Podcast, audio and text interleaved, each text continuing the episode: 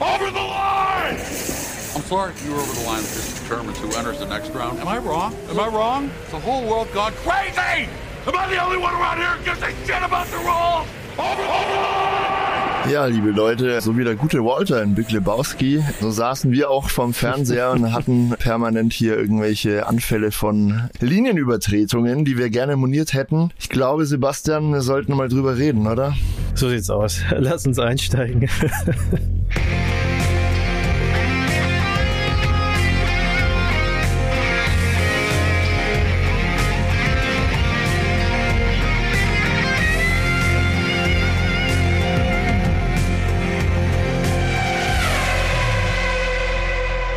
liebe Hörer, herzlich willkommen bei einer neuen Episode des Im Kreisfahren Podcasts. Wie immer mit euren beiden Moderatoren Dave. und äh, Sebastian oder Sebastian und Dave. Das bin ja das ich. bist ja du. Oh mein Gott. ja, willkommen. Wir sprechen Jo. heute über das äh, Sprintwochenende in Österreich und da war eine ganze Menge los. Äh, ja, das allübergreifende Thema sind leider diese lästigen Track Limits, die uns sicher einen großen, großen Teil hier der kommenden Stunde, anderthalb, mal gucken, wie knapp wir es hinkriegen, einnehmen werden. Aber damit wir nicht nur über ein Thema quatschen, lass uns mal über ein paar Highlights des ganzen Wochenendes sprechen, oder Sebastian? Was, was stach für dich raus in Österreich? Es war ja ein vollgepacktes Wochenende. Wir hatten ja ein Sprintwochenende, da haben wir ja in der Preview auch schon drüber geredet. Das heißt, wir hatten Qualifikation, wir hatten die Sprintqualifikation, dann am Samstag plus das Rennen, Sprintrennen und am Sonntag dann das eigentliche Rennen und war sehr viel geboten und sehr viel los. Plus die äh, von dir schon heiß diskutierten Track Limits, wo auch all over Social Media sich die Leute am Sonntag und am Montag auf jeden Fall intensivst die Mäulchen zerrissen haben. Ich entschuldige mich auch jetzt schon. Ich und, glaube, äh, das wird ein ziemlicher Rant-Podcast. Ich habe, ja, ich habe jetzt nicht getobt vorm Fernseher, aber ich war wirklich wieder ziemlich angefressen. Das, das war echt ein lästiges Thema. Ja, ich kann eines schon sagen, also wir werden später da auch sehr sachlich darauf Nein. eingehen. Also zumindest äh, werden wir es versuchen. Auf, natürlich war es sehr emotional, weil es genervt hat, aber insofern sachlich, dass wir das auch einordnen, was die Probleme sind und wie man das Ganze lösen kann. Weil in Social Media war es ja so, es haben viele sich geärgert, jeder hat eine Meinung gehabt, manche haben aber auch nicht genau gewusst, was die Probleme sind. Habe ich viel gehört, irgendwie im Sinne, die besten Fahrer der Welt schaffen es nicht, äh, irgendwie weiße Linien zu erkennen. Ja, da ist was dran, aber ja, wenn es halt einfach mal, ich, was habe ich da gehört, teilweise 1200 äh, Track-Überschreitungen an diesem Wochenende gab, dann äh, hat es nichts mehr mit besten Fahrer äh, hin oder her zu tun, sondern dann ist ein reales Problem da, das es zu lösen gilt. Aber wir reden später nochmal drüber. Lass uns vielleicht anfangen, so halbwegs chronologisch. Wir überspringen jetzt mal das Freitagstraining, würde ich sagen, und steigen ein am Samstag. Sprint Shootout, also sprich die Qualifikation zum Sprint und das Sprintrennen, das ja, wie wir alle wissen, nur ein Drittel der Renndistanz gedauert hat, sprich also ziemlich genau eine halbe Stunde. Das war sehr unterhaltsam, muss ich sagen, auch wenn es bei der Freitagsqualifikation schon mit den Track Limits äh, losging. Aber ein bisschen müssen wir über die Qualifikation schon sprechen. Denn zum einen war das Track-Limit-Thema da schon präsent. Wir hatten, glaube ich, 47 gestrichene Runden. Es war ziemlich uncool und dreimal hat es einen gewissen Sergio Perez erwischt, der schon wieder zum vierten Mal in Folge äh, nicht ins Q3 kam, obwohl er eigentlich von der Pace her genauso schnell unterwegs war wie Verstappen. Also die hatten ja wirklich Gut, ja, dass du sagst, einige ja. Tausendstel waren dann nur dazwischen. Also er war wirklich gut drauf eigentlich. Er hat es aber nicht geschafft, äh, seinen Red Bull da innerhalb der weißen Linien zu bewegen. Das war wirklich mega ärgerlich. Er startete dann äh, folglich für das Sonntagsrennen. Wir werden jetzt viel hin und her springen. Verzeiht uns schon mal. Die Sprintwochenenden sind echt ziemlich durcheinander. Also der gute Perez musste dann am Sonntag von Platz 15 ins Rennen gehen. Das war natürlich eine große Aufgabe. Ja, ansonsten gab es im Qualifying die nicht mehr Überraschung, dass nämlich ein gewisser Hülkenberg im Q3 unterwegs war. Hülkenberg hat sich übrigens in dieser Saison öfter fürs Q3 qualifiziert als Sergio Perez im besten Auto. Das muss ich auch mal auf der Zunge zergehen Und bei lassen. allem, dass man aber wirklich Positives über Hülkenberg sagen kann, muss man sagen, das liegt tatsächlich eher an Perez als an Hülkenberg. Natürlich. Also, dass Hülkenberg so auf den Ja. Q3 kommt, ist natürlich extra klasse. Dass aber er öfters als Perez ins Q3 gekommen ist, das liegt halt wirklich daran, dass Perez halt wirklich momentan die Seuche am Schuh hat. Und nicht nur am Schuh, sondern er war auch so ein bisschen angeschlagen gesundheitlich Stimmt, dieses ja. Wochenende. Von daher, um es schon mal vorzugreifen, wir machen ja dann in der zweiten Hälfte des Podcasts bei den GP-Reviews immer unsere Fahrerbewertung. Eines möchte ich schon mal im voraus sagen, für mich, trotz dieser Track-Limit-Problematik, wodurch Perez dann nicht in Q3 gekommen ist, ist er für mich ganz klar auf dem aufsteigenden Form gerade momentan wieder, weil er in den Runden trotzdem halt fast so schnell war wie Verstappen. Er hat es halt sich verbockt durch die Track-Limit-Überschreitungen, aber sonst war er sehr schnell dieses Wochenende und auch im Rennen hat er sich ja gut nach vorne gekämpft. Von daher, das ist schon mal gut gewesen. Jetzt können wir den Bogen auch wieder zum äh, Sprint Samstag äh, spannen, denn da war der Perez ja ziemlich gut unterwegs,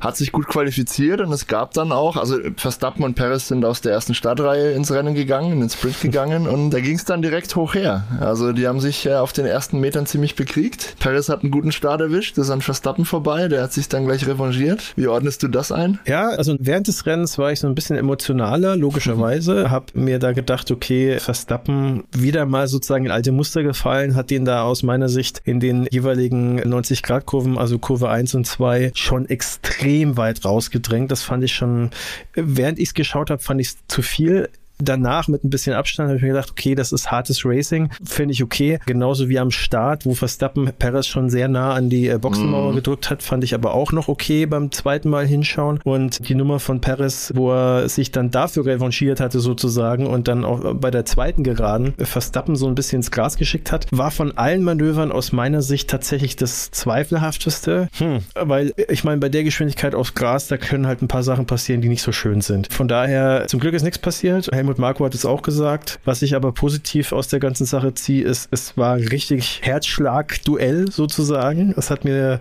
so von der Spannung her was cool. Es ist vor allem auch schön zu sehen, dass Perez jetzt nicht irgendwie klein Bein gegeben hat, sondern dass er es halt schon versucht hat, dem Verstappen so richtig zu geben. Also er hat da nicht zurückgezogen, ne? auch wenn die, der WM-Zug ist abgefahren, bla, braucht man gar nicht drüber reden. Aber umso cooler fand ich es auch mit dieser ganzen Geschichte mit den Track-Limits vorher. Da hätte ja sein können, dass der ist ein bisschen kränklich, hat körperliche Probleme, geht geht in das Wochenende rein, hat eine katastrophale Qualifikation am Freitag und macht dann aber sowas. Also das spricht ja dafür, dass er so mental schon in einer guten Verfassung ist. Später dann ein bisschen mehr dazu, beziehungsweise dann wird halt mein Teil bei der Bewertung kürzer. das glaubst du doch selber nicht. Aber das, das hat mir, aber, aber das hat mir schon gut gefallen, ja. Also das fand ich richtig cool. Und um jetzt mal auch von den ganzen Kritik mit den Track Limits mal wegzugehen, was ich auch super fand am Samstag ist das Wetter. Also das hat ja auch ja. Äh, beim Sprint dann äh, für sehr viel Spaß und Freude gesorgt. Generell, der Sprint war actionreich, es ist viel passiert und die ganzen Teams untereinander, viel mehr Positionskämpfe, viel mehr los gewesen als am Sonntag. Um es kurz zu machen, ich hatte sehr viel Spaß am Samstag und hatte sehr, sehr große Hoffnungen für den Sonntag, die sich dann äh, ja. nicht so wirklich realisiert haben. Kurze Ergänzung noch zu dieser Verstappen-Perez-Thematik. So eng die beim Start auch beieinander waren und, und so cool sie da gekämpft haben, die ersten paar Kurven. Man muss natürlich trotzdem festhalten, dass Verstappen dann nach 24 Runden mit 21, was haben wir? Einen, ja, 21 Sekunden Vorsprung ins Ziel rauscht. Also er hat ihm 0,8 Sekunde ja, 0, Sekunden pro mhm. Runde hat er ihm dann abgenommen. Also es ist trotzdem halt schon eine Ohrfeige. Im gleichen Auto. Ne? Also ein bisschen kam es dann auch zustande, weil äh, Perez nach diesen Duellen auf Platz drei, glaube ich, äh, mhm. zurückgefallen ist ja. und äh, oder ne, hat auch so ein bisschen gebraucht, um sich dann wieder auf Platz zwei vorzuwurschteln. Das hat sehr viel ausgemacht, aber nichtsdestotrotz, äh, wir müssen festhalten, in dem Moment, wo Verstappen freie Fahrt hat, ist der halt in den allermeisten Fällen dann auch einfach weg. Ja, also es ist nicht so wie Anfang 2022 mit den Leclerc-Duellen, wo sie sich dann richtig schön gegeben hatten. Aber ich muss sagen, wie gesagt, das war cool und hat sehr viel Spaß gemacht. Also der Samstag vom Allerfeinsten. Ja, also, super. Wenn es so am Sonntag weitergegangen wäre, wäre ich super duper ja, hätte, wäre, wenn. Äh, du hast nochmal das Wetter angedeutet ne, beim Sprint. Das war mhm. tatsächlich mhm. cool. Also für die Zuhörer nochmal ein kurzer Recap. Es ging bei feuchten Bedingungen los. Alle sind auf Intermediates losgefahren. Ich glaube, bis auf Bottas, der hat es gleich auf Slicks probiert, kam aber nach der Anführungsrunde schon an die Box, ne, um sich Inters ja. zu holen. Das war doch noch zu feucht. Und das trocknete dann aber ab im Laufe des Rennens und annähernd so über den Daumen gepeilt. Das halbe Feld hat sich dann doch nochmal profillose Trockenreifen geholt. Die überwiegend vorne liegenden Fahrer haben es riskiert und sind auf Inters draußen geblieben. Und das wäre fast schief gegangen. Also allen voran war der Nico Hülkenberg dann großartig unterwegs. Der hat sich Mediums geholt. Ja, glaube ich, der erste, ne? Sogar mm, George Russell war der erste. Oder und, Russell, aber, war der erste. Ja, die sind dann alle kurz hintereinander reingekommen. Ja.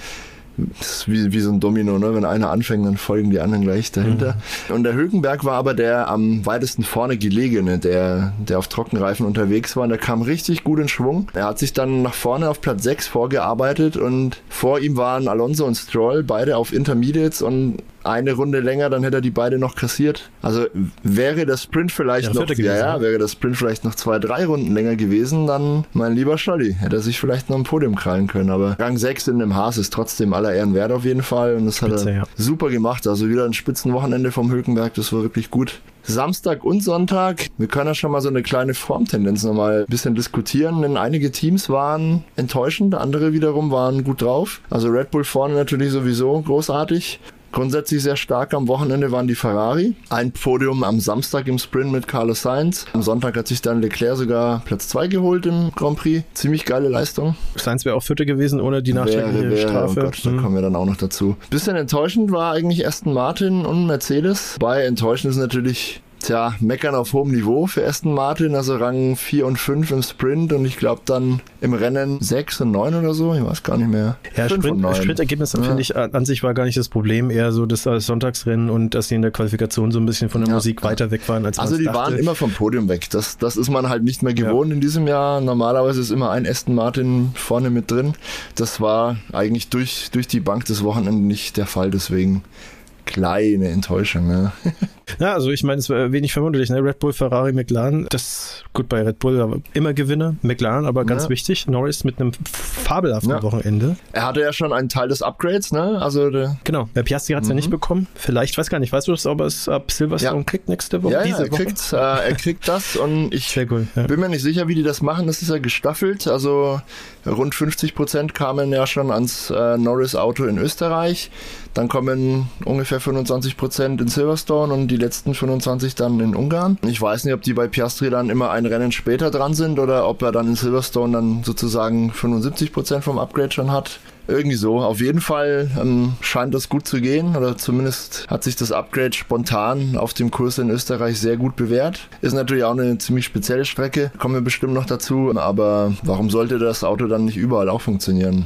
Hoffen wir das Beste. Es ist, wenn McLaren vorne mitmischt, das wäre endlich mal der Vierkampf, den ich mir von vornherein eigentlich letztes Jahr schon gewünscht habe. Red Bull soll ein bisschen schlechter sein, McLaren, Mercedes, Ferrari, bisschen weiter. weiter vorne. Jetzt mischt der Aston Martin auch noch mit. Das, das wäre doch großartig. Wenn wir vier, fünf Teams hätten. Also Ferrari, McLaren, Mercedes und Aston Martin, dass die miteinander kämpfen, das halte ich Absolut. für machbar, aber Red Übrigens, äh, eine, eine Sa Sache, die noch wichtig ist in diesem Zusammenhang. Das Qualifying am Freitag, das Qualifying für den Grand Prix, war in einem Aspekt sehr erfreulich. Es gab in Q1, weiß nicht, ob du dich noch erinnerst, lagen zwischen Platz 1 und Platz 20 weniger als eine Sekunde. Die waren alle so unfassbar nah beisammen. Das war echt krass. Da wirklich eine Zehntel schneller oder langsamer hast du gleich 5, 6 Plätze verloren. Also ganz, ganz heftig. Sowas, bitte. Konstant auf jeder Strecke, immer und überall, alle Autos innerhalb von einer Sekunde. Das wäre doch, wären doch sehr gute Nachrichten für die Formel 1. Das ja. Ist ja tendenziell in der Saison eh schon der Fall, dass das alles recht nah beieinander Hinter ist. Red Bull äh, halt, oftmals. Also mehr als bisher, bis auf Red Bull, genau. Aber wie gesagt, ich sag's immer wieder, fast jeden Podcast 2024 erhoffe ich mir wirklich viel. Ich glaube, da wird's knapp und spannend und lustig und Das hast du unterhaltsam. mehrfach schon gesagt. Äh, dein Wort in das Renngottes Ohr, bitte. Bring it on. Nicht so gut, um jetzt mal wieder auf so ein bisschen ja, äh, auf die negativen Sachen einzugehen. Alpine, Alpha Tauri, Mercedes, finde ich, äh, waren definitiv die stärkeren Verlierer in dem Wochenende. Also Alpha Tauri momentan die Gurken hintenrum, also das, das kann denen nicht gefallen. Das ist auch nicht vergleichbar mit der Form von, sagen wir mal, Anfang der Saison. Alpine äh, auch wieder mit so einem Dip irgendwie, also war das kein glorreiches Wochenende. Das sah die letzten Rennen deutlich besser Esteban aus. Ocon hat einen Rekord Und, äh, aufgestellt in Österreich. Weißt du welchen? unerfreulichen, ja. Er hat die, also wenn du den meinst, ich glaube, der hat die meisten Zeit, also die längsten Er hat Zeitstrafen. die, gekriegt, ne? die meisten Strafen in einem Rennen bekommen. Er hat damit den legendären Pastor Maldonado abgelöst. Der hat in einem Rennen, glaube ich, mal drei Strafen. Esteban Ocon hat jetzt tatsächlich vier Strafen bekommen in Österreich. Ja, das, es gab schon so ein paar Leute, die in den äh, Social Media Kommentaren gewitzelt hatten. Ich habe es heute irgendwo gelesen auf Instagram. Es war, ah, weiß schon gar nicht mehr, äh, ir- irgendwas, was nichts damit zu tun hat mit den Track Limits. Und das schreibt einer so, der hat auch ewig viele Likes dafür bekommen. Also wenn Ocon dafür keine Strafe gibt, weiß ich auch nicht mehr, für was er eine kriegen soll. also Strafe für die ja, meisten der ist Strafen. schon echt eine arme Sau. Ja. ja. also der hat es wirklich gekriegt. Ich sage jetzt nicht, dass es, äh, dass, dass diese Strafen nicht passen würden, ja. Also da gehen wir später noch mal ein bisschen drauf ein, aber er hat auf jeden Fall kein gutes Wochenende gehabt. Sag das mal so. Ja, aber so schlecht waren sie nicht. Ja. Die Leistung war eigentlich ganz, ganz okay von beiden Alpinfahrern. Wurde halt nicht belohnt. Es kamen halt ein paar Umstände dazu, die ein bisschen gegen sie gearbeitet haben. Aber gut, man muss natürlich alles zusammenkriegen klar. Also man kann ja noch sagen, Ocon und Russell am Sprintrennen dann mit einem Fotofinish, ne? Also ähnlich wie Bottas und Stroll in Kanada. Cool, also hat Spaß gemacht. Äh, sowas hat ja auch schon länger nicht mehr ja. gegeben, ne? Solche, solche Vorkommnisse. Also es gibt schon wirklich äh, Lichtblicke in der Formel Ja, du hast das schon gesagt. Der Sprint war eigentlich von vorn bis hinten super Mega. unterhaltsam. Also keine Ahnung, eine halbe Stunde ging der ja ungefähr plus minus und ich fühlte mich zu keiner Sekunde irgendwie schlecht unterhalten, aber wirklich irgendwie alles drin. Es wurde überall gekämpft, außer vorne. vorne nur kurz in den ersten paar Kurven. Aber dahinter heiteres Plätze tauschen und, und munteres Überholen. Alonso hat sich an Stroll abgearbeitet. Das war auch interessant. Kam ja nicht vorbei. Äh, Stroll hat ihn aber auch nicht vorbei gelassen. Obwohl der Alonso eigentlich ja ne, deutlich besser liegt in der WM. Aber gut, die sind da realistisch. Da geht's eh bestenfalls um Platz zwei oder drei und das ist eigentlich egal. Wollen und Stroll hat es ja auch wirklich gut gemacht ja. dieses Wochenende. Das war jetzt seit längerem mal wirklich ein Rennen, wo er überzeugen mhm. konnte. Und ähm, ich finde, er hat sich auch verdient gehabt. Ich, also und vor allem am Ende hat ja der Alonso schon ein bisschen Druck hat er schon ja, gemacht. Ja. Ne? Also die, die vorvorletzten Kurven, so die alles, was so hinter den letzten beiden Kurven war, der hat dann noch mal ein bisschen gezeigt, so okay, also wenn du jetzt nicht dir Mühe gibst, dann gehe ich doch noch vorbei. Aber dann hat er gemerkt, so okay, der macht jetzt keinen Fehler mehr. Und jetzt äh, ich mit der Brechstange hat er es mhm. auch nicht versucht. Aber er hat schon so ein bisschen ne, mit. Aber sie durften, sie durften gezeigt. Gegeneinander fahren. Das war natürlich auch cool. Das ist ja. immer ein Aspekt. Kein, keine Stallorder. Wäre auch natürlich komplett unnötig gewesen im Prinzip da, wo sie da rumfahren. Es geht eh nicht um Siege und ob du Zweiter wirst oder Vierter oder Siebter ist den meisten Teams eigentlich auch fast egal. Springen wir zum Sonntag? Gerne. Gerne. Darf ich? Äh, Nein. Wo, wir sind gerade in total toller toller Laune, aber ähm, ich möchte trotzdem, weil wir noch, noch sind wir beim, beim Samstag und dann möchte ich trotzdem noch mal ja, auf äh, einen unerfreulichen Zwischenfall, der nicht in der Formel 1 passiert ist, ah, eingehen und oh zwar ja. Dilano van Hoff, ja, 18-jähriger Nachwuchsrennfahrer. Der hat äh, in der Formula Regular European Championship in Spa, also an ganz anderer Stelle, auch in Europa, äh, legendären Kurs in Spa in Belgien äh, leider sein äh, Leben verloren. Ja, wie gesagt, 18 Jahre alt. Ich, ich fasse es ganz kurz zusammen. Das Rennen äh, war im Grunde abgebrochen. Man hätte es auch äh, beenden können wegen starkem Regen. Und äh, ich glaube, es waren noch zwei Runden zu fahren. Es gab den Restart ähm, und äh, nach der Eau Rouge, äh, also dieser schnellen Kurvenkombination, die man selbst in der Formel 1 voll fahren kann, wenn man sich traut. Gefährliche Kurve hat er also nicht direkt in der Rouge, sondern ein bisschen später. Radion ist das Fach, äh, Fachwort. So heißt die mhm. Kurve oben an der, der Kuppe. It's Radion, ja, actually. Not a Hat er die Kontrolle über sein Auto verloren, er ist quer gestanden, also ein bisschen geschleudert, quer gestanden und äh, einer der hinterherfahrenden Fahrer ist ihm ja mit seiner Front praktisch in die Seite reingefahren bei hoher Geschwindigkeit. Konnte er nicht sehen, ne? Ja, wegen Gischt. Richtig, also extreme Gischt, äh, ex starker Regen ist ihm dann reingefahren und er ist dann an seinen Verletzungen erlegen. Ja, also der Unglücksrabe, der ihm da reingefahren ist, äh, Adam Fitzgerald heißt der, der sich selber schwer verletzt hat, mehrere Knochenbrüche und hat inzwischen auch gesagt, wie stark ihn das trifft. Um es kurz zu machen, so mega tragisch, völlig unnötig. Ähm, wir erinnern uns an äh, Spa 2021, äh, wo äh, ja zum Bedauern aller Beteiligten äh, das Rennen abgebrochen wurde und dann im Prinzip äh, ein paar äh, Runden hinterm Safety Car gefahren worden sind, so alibimäßig, wo dann auch äh, viele Leute sich beschwert haben und gesagt haben, ja, früher sind die äh, Fahrer gefahren, da hat es regnen können, wie es wollte. Ja, früher sind und, aber auch dauernd welche gestorben halt, ne? das ist ein schwaches früher sind Argument öfters welche einfach. gestorben und ich weiß nicht, wer es gesagt hat. Auch noch ein wichtiger Einwurf, finde ich. Ich weiß jetzt nicht, wie es in der Formula Regional European Championship ist, was die für Downforce, ob die da jetzt auch Diffusoren haben wie die Formel 1, ne? Die ist ja seit letztem Jahr diese neuen Unterböden, die mehr Anpressdruck mhm. generieren. Und einer der Fahrer hat auch erklärt, dieser Effekt, der sorgt dafür, dass viel mehr Wasser aufgewirbelt ja, wird. Also die Sicht ist definitiv nochmal deutlich schlechter, als das mhm. vielleicht in den 2000er mhm. waren, also ne, in den Nullerjahren, in den Zehnerjahren. Also das darf man nicht vergessen. Und ähm, ja, also also man muss es sich vorstellen, du bist ein aufstrebender Fahrer, du lebst deinen Traum, du hast vielleicht mal die Chance die Formel 1. Du bist eigentlich aus dem Kindesalter gerade so raus, um es mal auch ganz klar nochmal zu sagen. Und dann wegen so einer blöden Entscheidung lässt du dann dein Leben. Ich meine, klar, das ist nicht die Intention gewesen von den Leuten, die das Rennen wieder gestartet haben, von der Rennleitung. Aber inzwischen muss es doch bekannt sein, dass sowas theoretisch passieren kann. Letztes Wort noch dazu. Max Verstappen, sehr cool, hat äh, auch nochmal darauf hingewiesen in einem seiner vielen Interviews, die er zu dem Thema gegeben hat, dass Cheddar, also der Kurs, mhm. Cheddar auf Deutsch, der Kurs ähnlich problematisch ist, weil du da diese Hochgeschwindigkeits... Leitplankentunnel meinst du? Leitplankenkanal, genau, danke.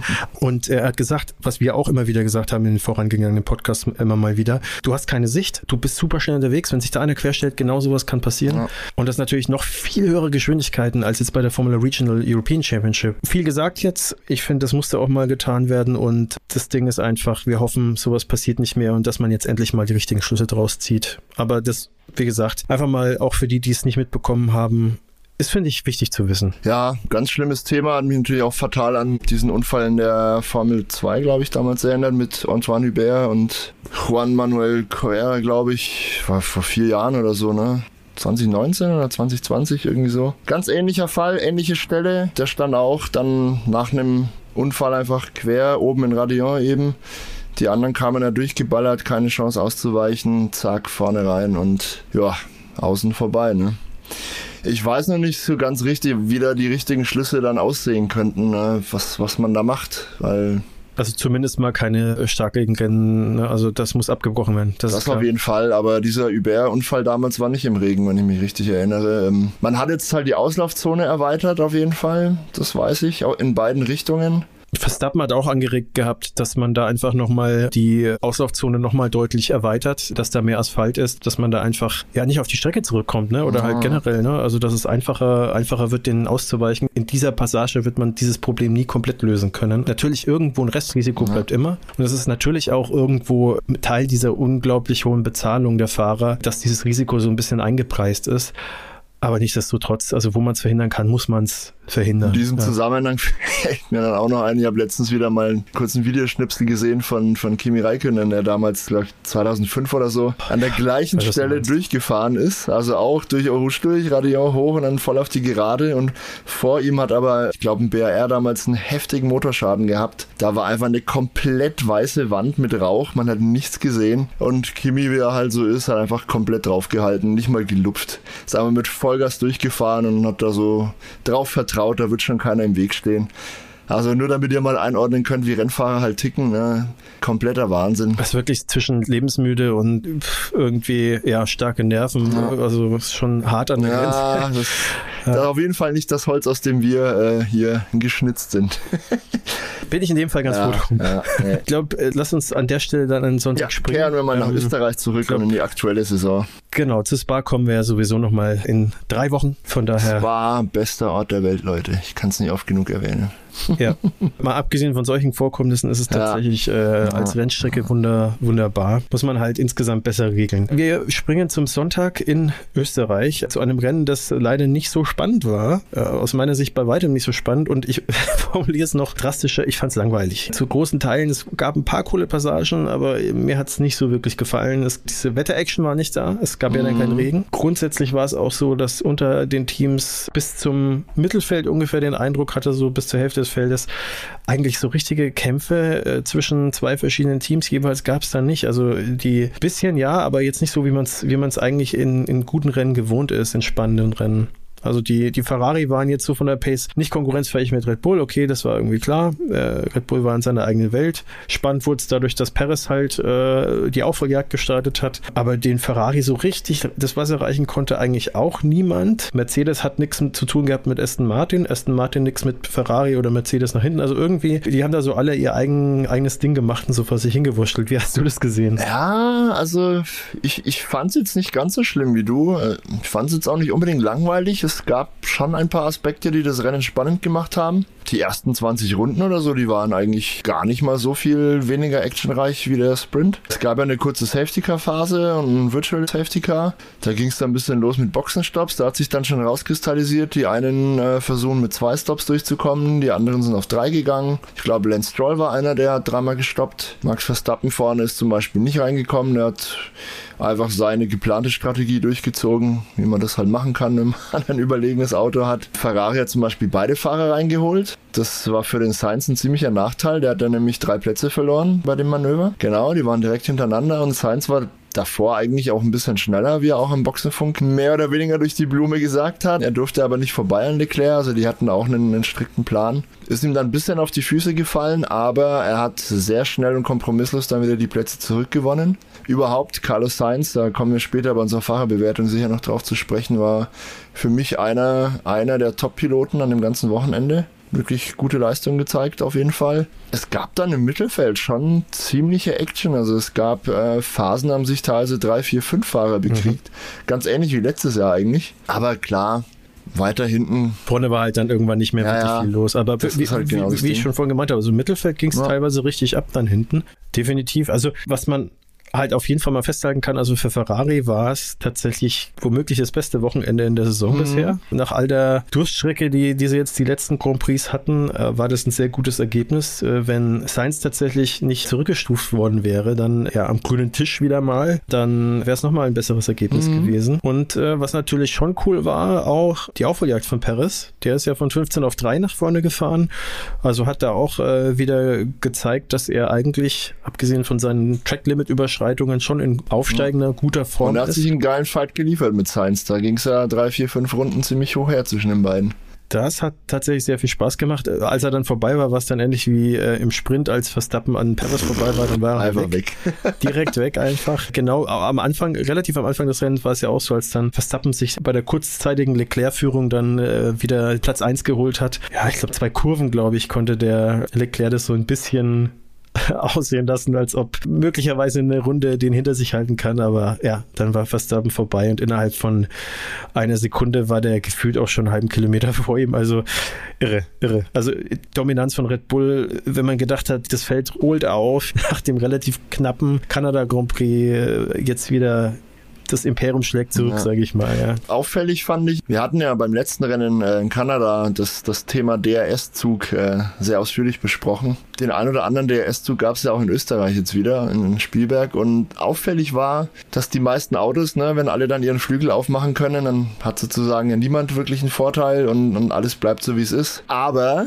der liebe Red Bull mit seinem gemeinhin gemutmaßten DRS-Vorteil hat ja wirklich einen.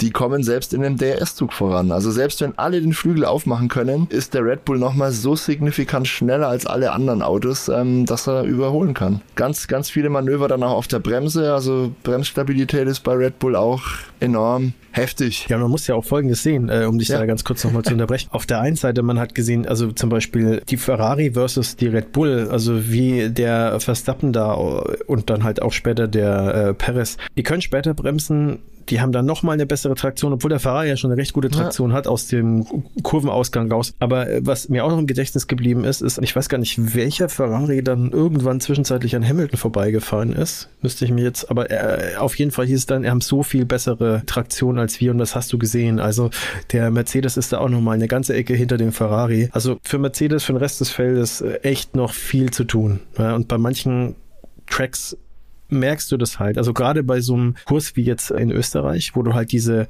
richtig hart runterbremsen von Topspeed zwei, nach zwei Geraden, also ist ja relativ häufig, dass das passiert dort und eben nicht so viele, wie es jetzt dann Silverstone sein wird, schnelle, lange mhm. Kurven. Puh, ja, also die Charakteristik, die spielt den Red Bull halt schon extrem in die Karten, finde ich von Österreich. Ja, definitiv. Ganz kurz noch äh, ein Wort zu Ferrari. Ich habe heute gelesen, die haben wohl jetzt endlich ähm, einen Durchbruch geschafft bei der Einstellung des Autos. Man hat ja lange Monate gemunkelt, warum der Red Bull wirklich so stark ist und wo denn das Geheimnis liegt. Eine Theorie war, dass Red Bull einfach grundsätzlich niedriger fahren kann als die meisten anderen, ohne aber aufzusetzen auf der Fahrbahn. Also irgendwie Aufhängung und Aerodynamik sind da halt so perfekt aufeinander abgestimmt und, und spielen halt so gut zusammen, dass das halt möglich ist. Und offensichtlich hat jetzt auch Ferrari irgendwas gefunden, das ihnen das auch ermöglicht, also niedriger zu fahren als vorher. Das bringt natürlich einerseits Performance, äh, zündet auch die Reifen besser an und hilft wohl auch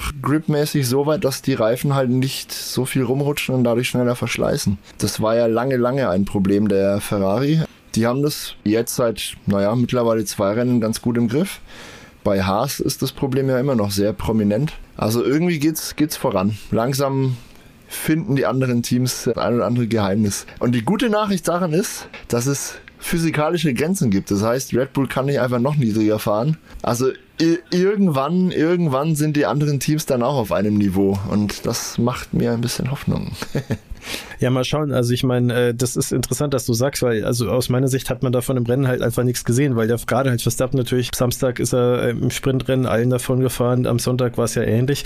Also ich meine, es wird sich sicherlich auszahlen auf anderen Strecken, weil es ja nicht der einzige Faktor ist. Ich meine, wie gesagt, das andere ist halt zum Beispiel, wie verhält sich das Auto auf der Bremse und solche Geschichten. Deswegen ist das eine gute Nachricht, aber ich bin mal gespannt, weil bei allen Verbesserungen und Upgrades, die die Teams gebracht haben, das sind ja schon einige gekommen, und wir erinnern uns, Red Bull darf ja nicht so viel wie die anderen machen, also weil sie ja die letzte WM gewonnen haben als Konstrukteur und natürlich mit Max Verstappen als Fahrer. Deswegen dürfen die weniger Entwicklungszeit sozusagen. Windkanal und CFD, darum geht's. Genau, äh, man merkt halt momentan einfach noch nichts davon. Aber schauen wir ja, mal, wie es noch weitergeht. Ich denke, da geht's einfach, es geht um die Relation. Ne? Bisher war in dem Abstand so ungefähr wie jetzt in Österreich halt immer ein Aston Martin oder manchmal ein Mercedes, dass jetzt Ferrari sozusagen die Speerspitze der anderen Teams bildet und den Red Bulls am ehesten auf den Fersen war. Das ist der Hinweis darauf, dass sie halt was gefunden haben. Ja? Wäre Ferrari da, wo sie in den letzten Rennen davor auch waren, dann naja. Ganz zum Schluss, glaube unserer Highlights und auch des Rennens gab es dann eine Szene, die war, ich fand ich ein bisschen frech, aber zeigt natürlich auch mit welchem Selbstbewusstsein Red Bull und, und speziell Verstappen da gerade auftreten. Verstappen hatte zu dem Zeitpunkt gerade, glaube ich,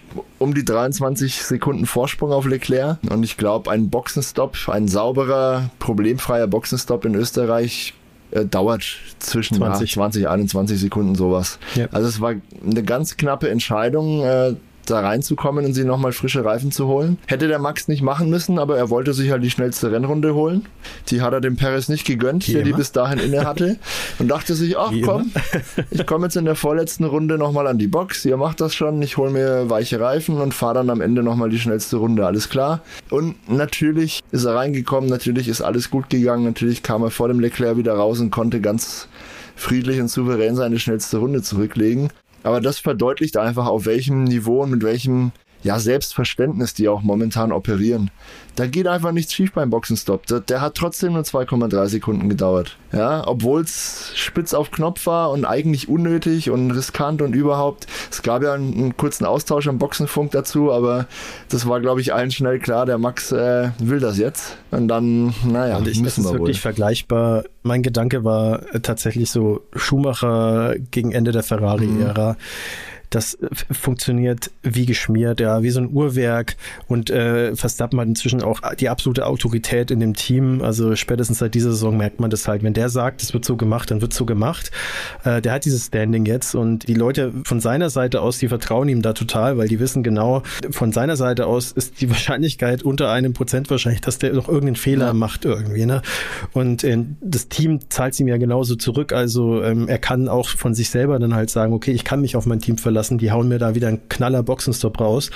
Und dann bleibe ich halt einfach Erster. Und weil da wird nichts schief gehen. Ja. Dann hau, da hau ich die Runde rein, habe ich diesen Punkt auch wieder. Auch wenn ich ihn überhaupt nicht brauche, weil ich schon über 100 Punkte ja. Vorsprung habe in der Weltmeisterschaft auf meinen eigenen ja. Teamkollegen. Ähm, Aber er hat ja gesagt, also, er, äh, damit er ruhig schlafen kann, holt er sich noch die schnellste Rennrunde einfach spricht ja auch äh, für ihn. Es ist halt auch da, äh, muss ich ihn auch wieder mit Schumacher vergleichen. Der hat auch immer, immer das Maximum gewollt. Ja. ja? Der hätte sich genauso wenig mit weniger zufrieden gegeben. Und äh, auch da, Michael Schumacher, wenn der heute fahren würde, der hätte es genau gleich gemacht. Also Michael Schumacher ja. und Ferrari in der heutigen Zeit ganz genau gleich gemacht. Wahrscheinlich.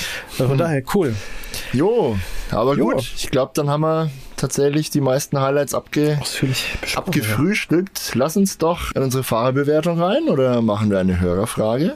Moderieren Sie, Sebastian. Was machen wir als nächstes? Tja, ich würde sagen, wir machen weder noch. Äh, weder noch. Ich, wir machen jetzt eine neue Runde unserer beliebten ah. äh, Frageshow. Äh, ja, Dave, lass es, lass es uns tun. Eine neue Runde.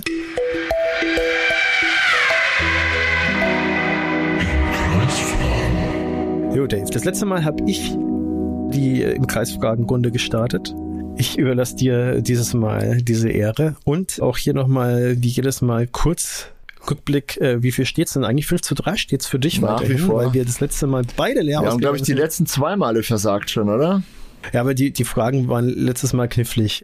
Also von daher, schau mal, wie es heute ist. Ich bin sehr gespannt. Äh, Was ist deine Frage für mich, Dave? Meine Frage an dich ist folgende. Wir haben ja auch in, in einem Vorschau-Podcast schon eruiert, dass der Red Bull Ring ähm, die kürzeste Rundenzeit produziert, weil es eben ein kurzer, eine kurze Strecke ist und eine sehr schnelle Strecke. Tatsächlich gibt es aber im aktuellen Kalender des Jahres 2023 drei Strecken, die noch kürzer sind als der Red Bull Ring. Und die wüsste ich jetzt gerne von dir. Welche drei Strecken sind gleich, du Mist, kilometerseitig sozusagen noch kürzer als der Red Bull Ring. Also eine weißt du mit Sicherheit. Ja, Monaco. Mhm, Monaco ist auf jeden Fall kürzer, genau. Das war klar. Da waren es nur noch zwei. Ja, gute Frage jetzt, ne? Mm, Da tickt die Uhr. Ja, wir, wir werden das Ganze so, so zusammenschneiden dann äh, im Nachhinein, dass ihr meine eigentliche Fragezeit nicht äh, ertragen müsst. Sebastian überlegt schon seit 20 Minuten. Mein Problem, mein Problem ist tatsächlich eher, dass ich ähm, jetzt wahrscheinlich nicht auf den aktuellen Rennkalender schauen darf Mhm. und ich deswegen so ein bisschen überlegen Du musst muss, überlegen, äh, genau. Gespickt wird nicht. wel- welche Strecken überhaupt alle noch dabei sind und welche von den bisherigen Strecken. Ich glaube nämlich, dass die bisherigen sind da welche dabei, die so kurz sind. Es sind halt immerhin 23 Also ich Strecken. könnte dir einen Tipp geben, aber dann kommst du locker drauf. äh, Deswegen so Äh, leicht will ich es dir nicht machen. äh, Es müsste Ungarn sein noch, eine weitere. Nope. Das, Ah, okay, das war ein gesagt. Song. Aber den, da, da sehen wir drüber Habe ich jetzt hinweg. versagt oder darf wir ich noch sehen probieren? drüber hinweg. Okay, du kriegst noch eine gnädig. Chance. Ich bin gnädig. Es sind auf jeden Fall Strecken, die noch kommen. So viel kann ich sagen. Keine mehr von den vorangegangenen, Nee, ne? keine Aber mehr von den Da, da wäre ich vorangegangenen, jetzt nämlich auch schon auf dem Trichter. Also beide Strecken, die noch fehlen. Monaco hast du genannt. Es fehlen noch zwei und die kommen noch dran. Und zwar nach der Sommerpause. So, aber Ja. das waren jetzt genug, ja, ja, genug gut. Hinweise. Wäre sowieso nur noch Silverstone, also außer Ungarn habe ich jetzt schon falsch gesagt, wäre es ja Spa, das ist auf keinen Fall, die ist ewig lang äh, und äh, Silverstone, die ist auch ein bisschen zu lang. Ähm, also, ich, pff, Suzuka ist schon mal nicht, ist auch irgendwie 800 Milliarden Kilometer lang, äh, wenn ich es richtig noch im Kopf habe. also, Brasilien könnte ich mir vorstellen. Brasilien, richtig. Und jetzt fehlt Jetzt noch eine. fehlt noch ne? eine.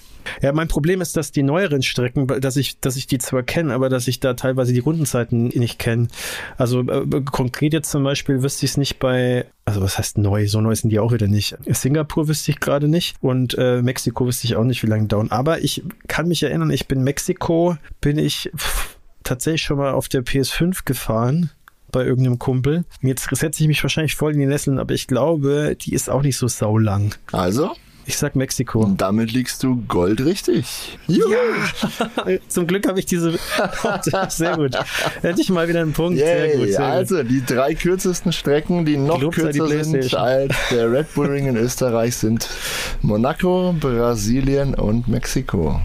Sehr, sehr gut. Ich gratuliere zu einem Punkt. Somit steht es 5 zu 4.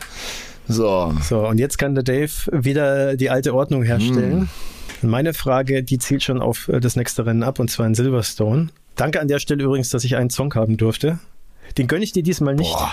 Aber, so, aber, da, da seht ihr es, aber da, da hört ihr es, liebe Hörer. Noch seht ihr gar nichts. Nein, ich, ich gönne dir das, ich gönne dir das. Aber ich glaube, die, die Art der Frage, ähm, die Art der Frage, glaube ich, äh, macht dir nicht notwendig. Alles also, klar. pass auf.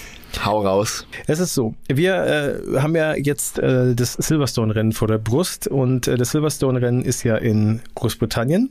Und ich würde gerne von dir wissen, es gab äh, insgesamt sieben britische Fahrer, die dieses Rennen bisher gewinnen Ach, du konnten. grüne Neune. Nenne mir, Acht. nein, nenne mir drei, das ist sehr fair. Also, Drei. ja, das wird einfach. Naja, also Hamilton natürlich mehrfach. Nigel Mansell hat mal einen sehr, ja, einen viel umjubelten Sieg gefeiert in Silverstone. Und wen nehmen wir denn noch? Das ist zu leicht, ne? Ja, ich überlege gerade. Du, äh, übrigens falsch, Entschuldigung, es waren sogar neun. Ah, siehst du mal.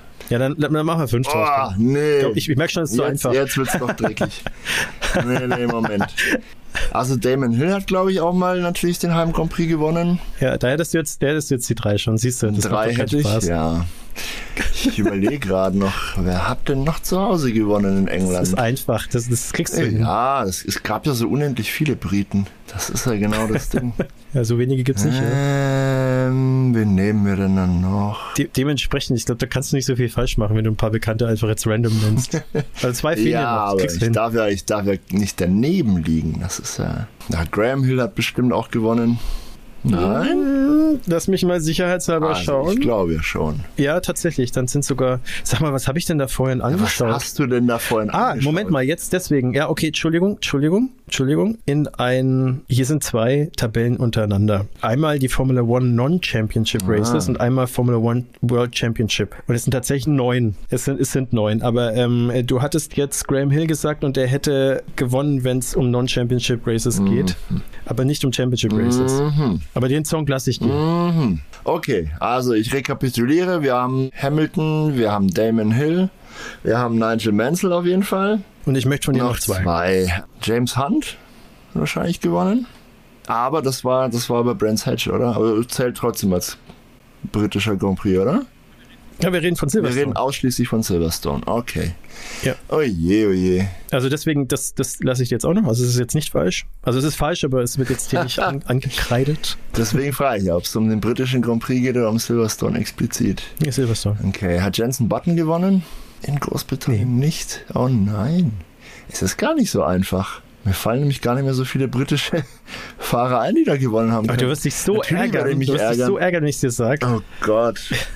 Boah. Geh mal ein bisschen weiter zurück Ja. Jim Clark bestimmt. Der hat doch alles gewonnen. Jim Clark, ja.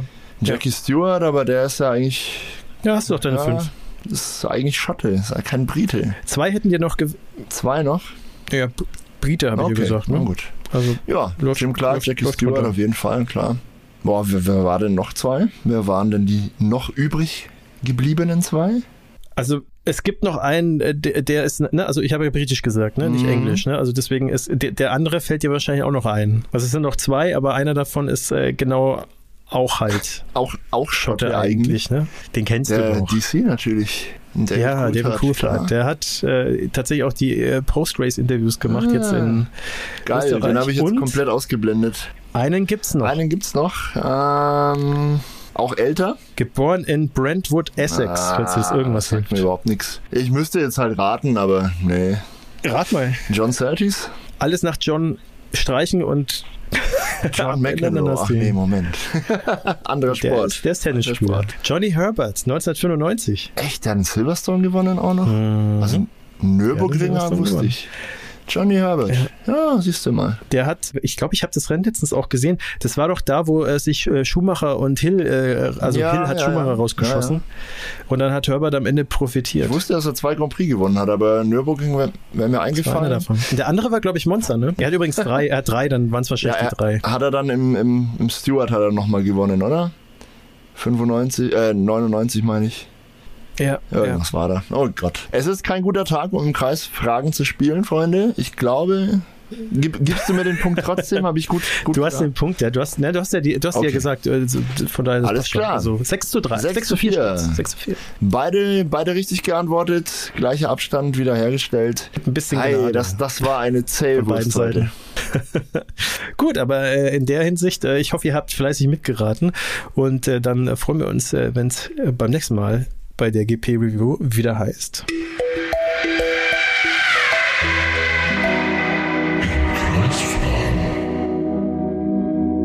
So, Dave, wir starten durch nach dieser für uns beide etwas zähen Angelegenheit in die äh, zweite Hälfte sozusagen unseres äh, GP-Reviews und äh, wie so oft, wie immer eigentlich, widmen wir uns den Fahrerwertungen. Das ist eine hervorragende Geschichte. Das werden wir tun. Ähm, ich möchte noch ganz kurz äh, einen Umschweifer machen und auf Instagram verweisen, wo wir sehr aktiv sind. Und nach unserer letzten, Sehr gut. nach unserem letzten Podcast, der doch tatsächlich die Zwei-Stunden-Marke geknackt hat, haben wir mal eine Umfrage gestartet und euch, liebe Hörer, gefragt, welche Länge an Podcast ihr bevorzugt oder optimal findet. Und nachdem doch die meisten eher bei 60 bis 90 Minuten gelandet sind, äh, werden wir mal ein bisschen Gas geben. Schauen wir mal, ob wir das hinbekommen. Ja, ja. nee, also es ist schon eskaliert das ja. letzte Mal, von daher wir probieren es mal. An der Stelle möchte ich aber noch äh, ganz kurz die Gelegenheit nutzen und einen lieben Gruß rausschicken an den lieben Yannick. Der hat äh, uns nämlich äh, schön aufs in seinen Stories äh, empfohlen. Das hat uns super gefreut. Äh, lieben Gruß, Yannick, an dich. Freut uns, dass du so viel Spaß hast, uns zuzuhören und uns auf Instagram zu folgen und unseren F1 Content mit zu begleiten. Finden wir sehr cool. Das macht einfach den Tag schön, wenn man das äh, mitbekommt, dass den Leuten das gefällt, was wir machen. Und äh, er ist dann zum Glück inzwischen nicht mehr der Einzige. Ja, also es gibt da so ein paar Leute, die uns folgen. Ich würde mich nämlich anschließen. Ich würde nämlich auch den lieben Marcel erwähnen, der uns auch in seiner Story äh, neulich beziehungsweise heute, kurz bevor wir diesen Podcast aufgenommen haben, auch erwähnt hat und ein bisschen Werbung für uns gemacht hat. Das ist sau cool, Leute. Vielen lieben Dank dafür. Gerne weiter so. Und äh, ihr wisst, der geteilte Freude ist doppelte Freude. Deswegen teilt in die Welt, was wir hier so treiben, wenn es euch gefällt. Jetzt fange ich auch schon an zu reimen. Das wird ja immer besser heute. ja, so ähm, was, oder? Nee, können wir super cool. Also folgt uns gerne auf Insta, wenn, wenn ihr Bock habt. Dort haben wir sehr coole Formate, die wir mehr oder weniger täglich bedienen, die euch ein bisschen Formel 1 Wissen vermitteln, die euch äh, ein paar Fakten an die Hand geben, die ihr vielleicht sonst nicht mitbekommt und insgesamt äh, wächst und gedeiht da, glaube ich, eine ganz, ganz friedliche und angenehme Community, wenn ich das so sagen darf. Wir haben mittlerweile doch ein paar das Follower uns, und die ja. sind allesamt bisher wirklich, wirklich sehr angenehme Menschen. Also, liebe Follower, vielen lieben Dank soweit. Äh, gerne, gerne weiter so. Ja, macht's wie Jalek und Marcel gerne und äh, folgt uns. Und nach der Sommerpause haben wir auch tatsächlich noch einiges vor, um unser Angebot zu erweitern. Wollen wir da schon drüber reden, äh, ganz kurz? Im Kreisfahren 2.5 wird das dann, ne? Nee, wir können gern drüber reden. Also, wir haben ja schon uns sowieso mehrfach verplappert und statt liebe Zuhörer auch liebe Zuschauer gesagt. Das können wir bald guten Gewissens tun, denn im Kreisfahren wird expandieren auf eine beliebte Videoplattform, die ihr alle kennt. YouTube. YouTube. nee, wir werden in Zukunft auch, während wir hier so lustig beisammensitzen und, und quatschen, auch filmen und das dann entsprechend mit Bildmaterial anreichern und auch auf YouTube unterwegs sein. Damit ihr, egal wo ihr unterwegs seid, auch unseren Content genießen könnt. Da müsst ihr nicht Podcasts hören, ihr könnt euch das auch in Videoform reinziehen. Und wenn ihr enttäuscht sein solltet, wie schrecklich wir ausschauen, wobei ihr kennt unsere Gesichter inzwischen ja, schon, dann äh, könnt ihr natürlich dann auch beim Podcast bleiben. Das ist euch überlassen.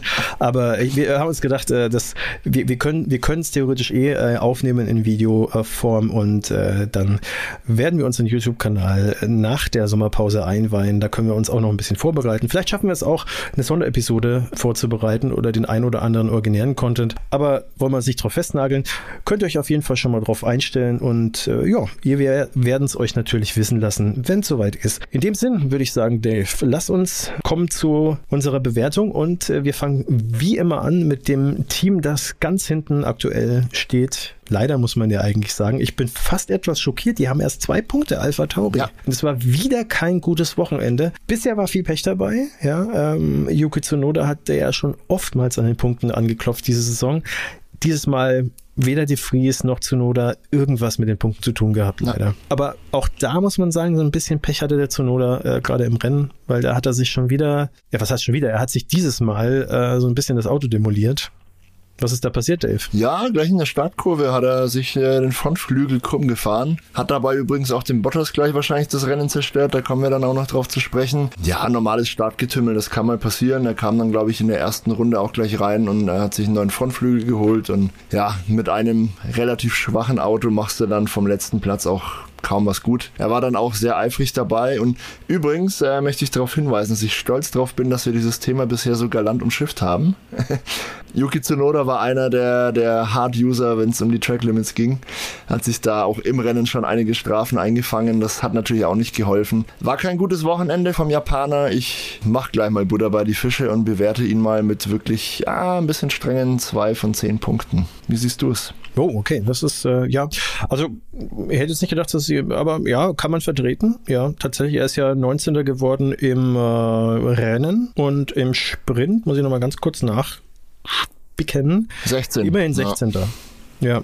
Naja. Also äh, ich meine, äh, gut, im Sprint hat er sich nichts zu Schulden kommen lassen, ist aber halt äh, trotzdem relativ weit hinten. Auch nur ein, eine Position tatsächlich vor Nick de Vries, der normalerweise deklassiert wird von ihm, muss man ja schon sagen, der bisher nicht so gut reinfindet in die Formel 1. Und dahinter noch Logan Sargent, Joe Guanyu, der äh, auch ein sehr schlechtes Wochenende mhm. tatsächlich hatte, ähm, zumindest bis zum Sonntag. Da war es ein bisschen besser. Und Bottas, der, ja, weiß auch nicht, was mit dem schon wieder los ist, aber äh, auch kein gutes Wochenende wieder gehabt. Ja, ich würde sagen drei von zehn, weil es einfach auch, ja, vielleicht dann doch ein bisschen fehlende Cleverness ist irgendwie, ähm, klar, sowas, wie du gesagt hast, kann immer passieren, ja. Ich sage jetzt nicht, dass er zwingend Schuld dran hatte, dass er sich da so den Frontflügel zerdeppert hat, hat dann aber praktisch in der Kurve danach auch einen Ausritt ins Kiesbett gehabt. Ja, er hat sich verbremst, beziehungsweise vor ihm hat sich das Feld zusammengestaut und äh, er hat normal gebremst, aber hatte natürlich vielleicht nicht mehr den vollen Grip durch den demolierten Frontflügel, sage ich mal, und dann hat er eigentlich sehr gut reagiert, um mit keinen Massencrash zu verursachen.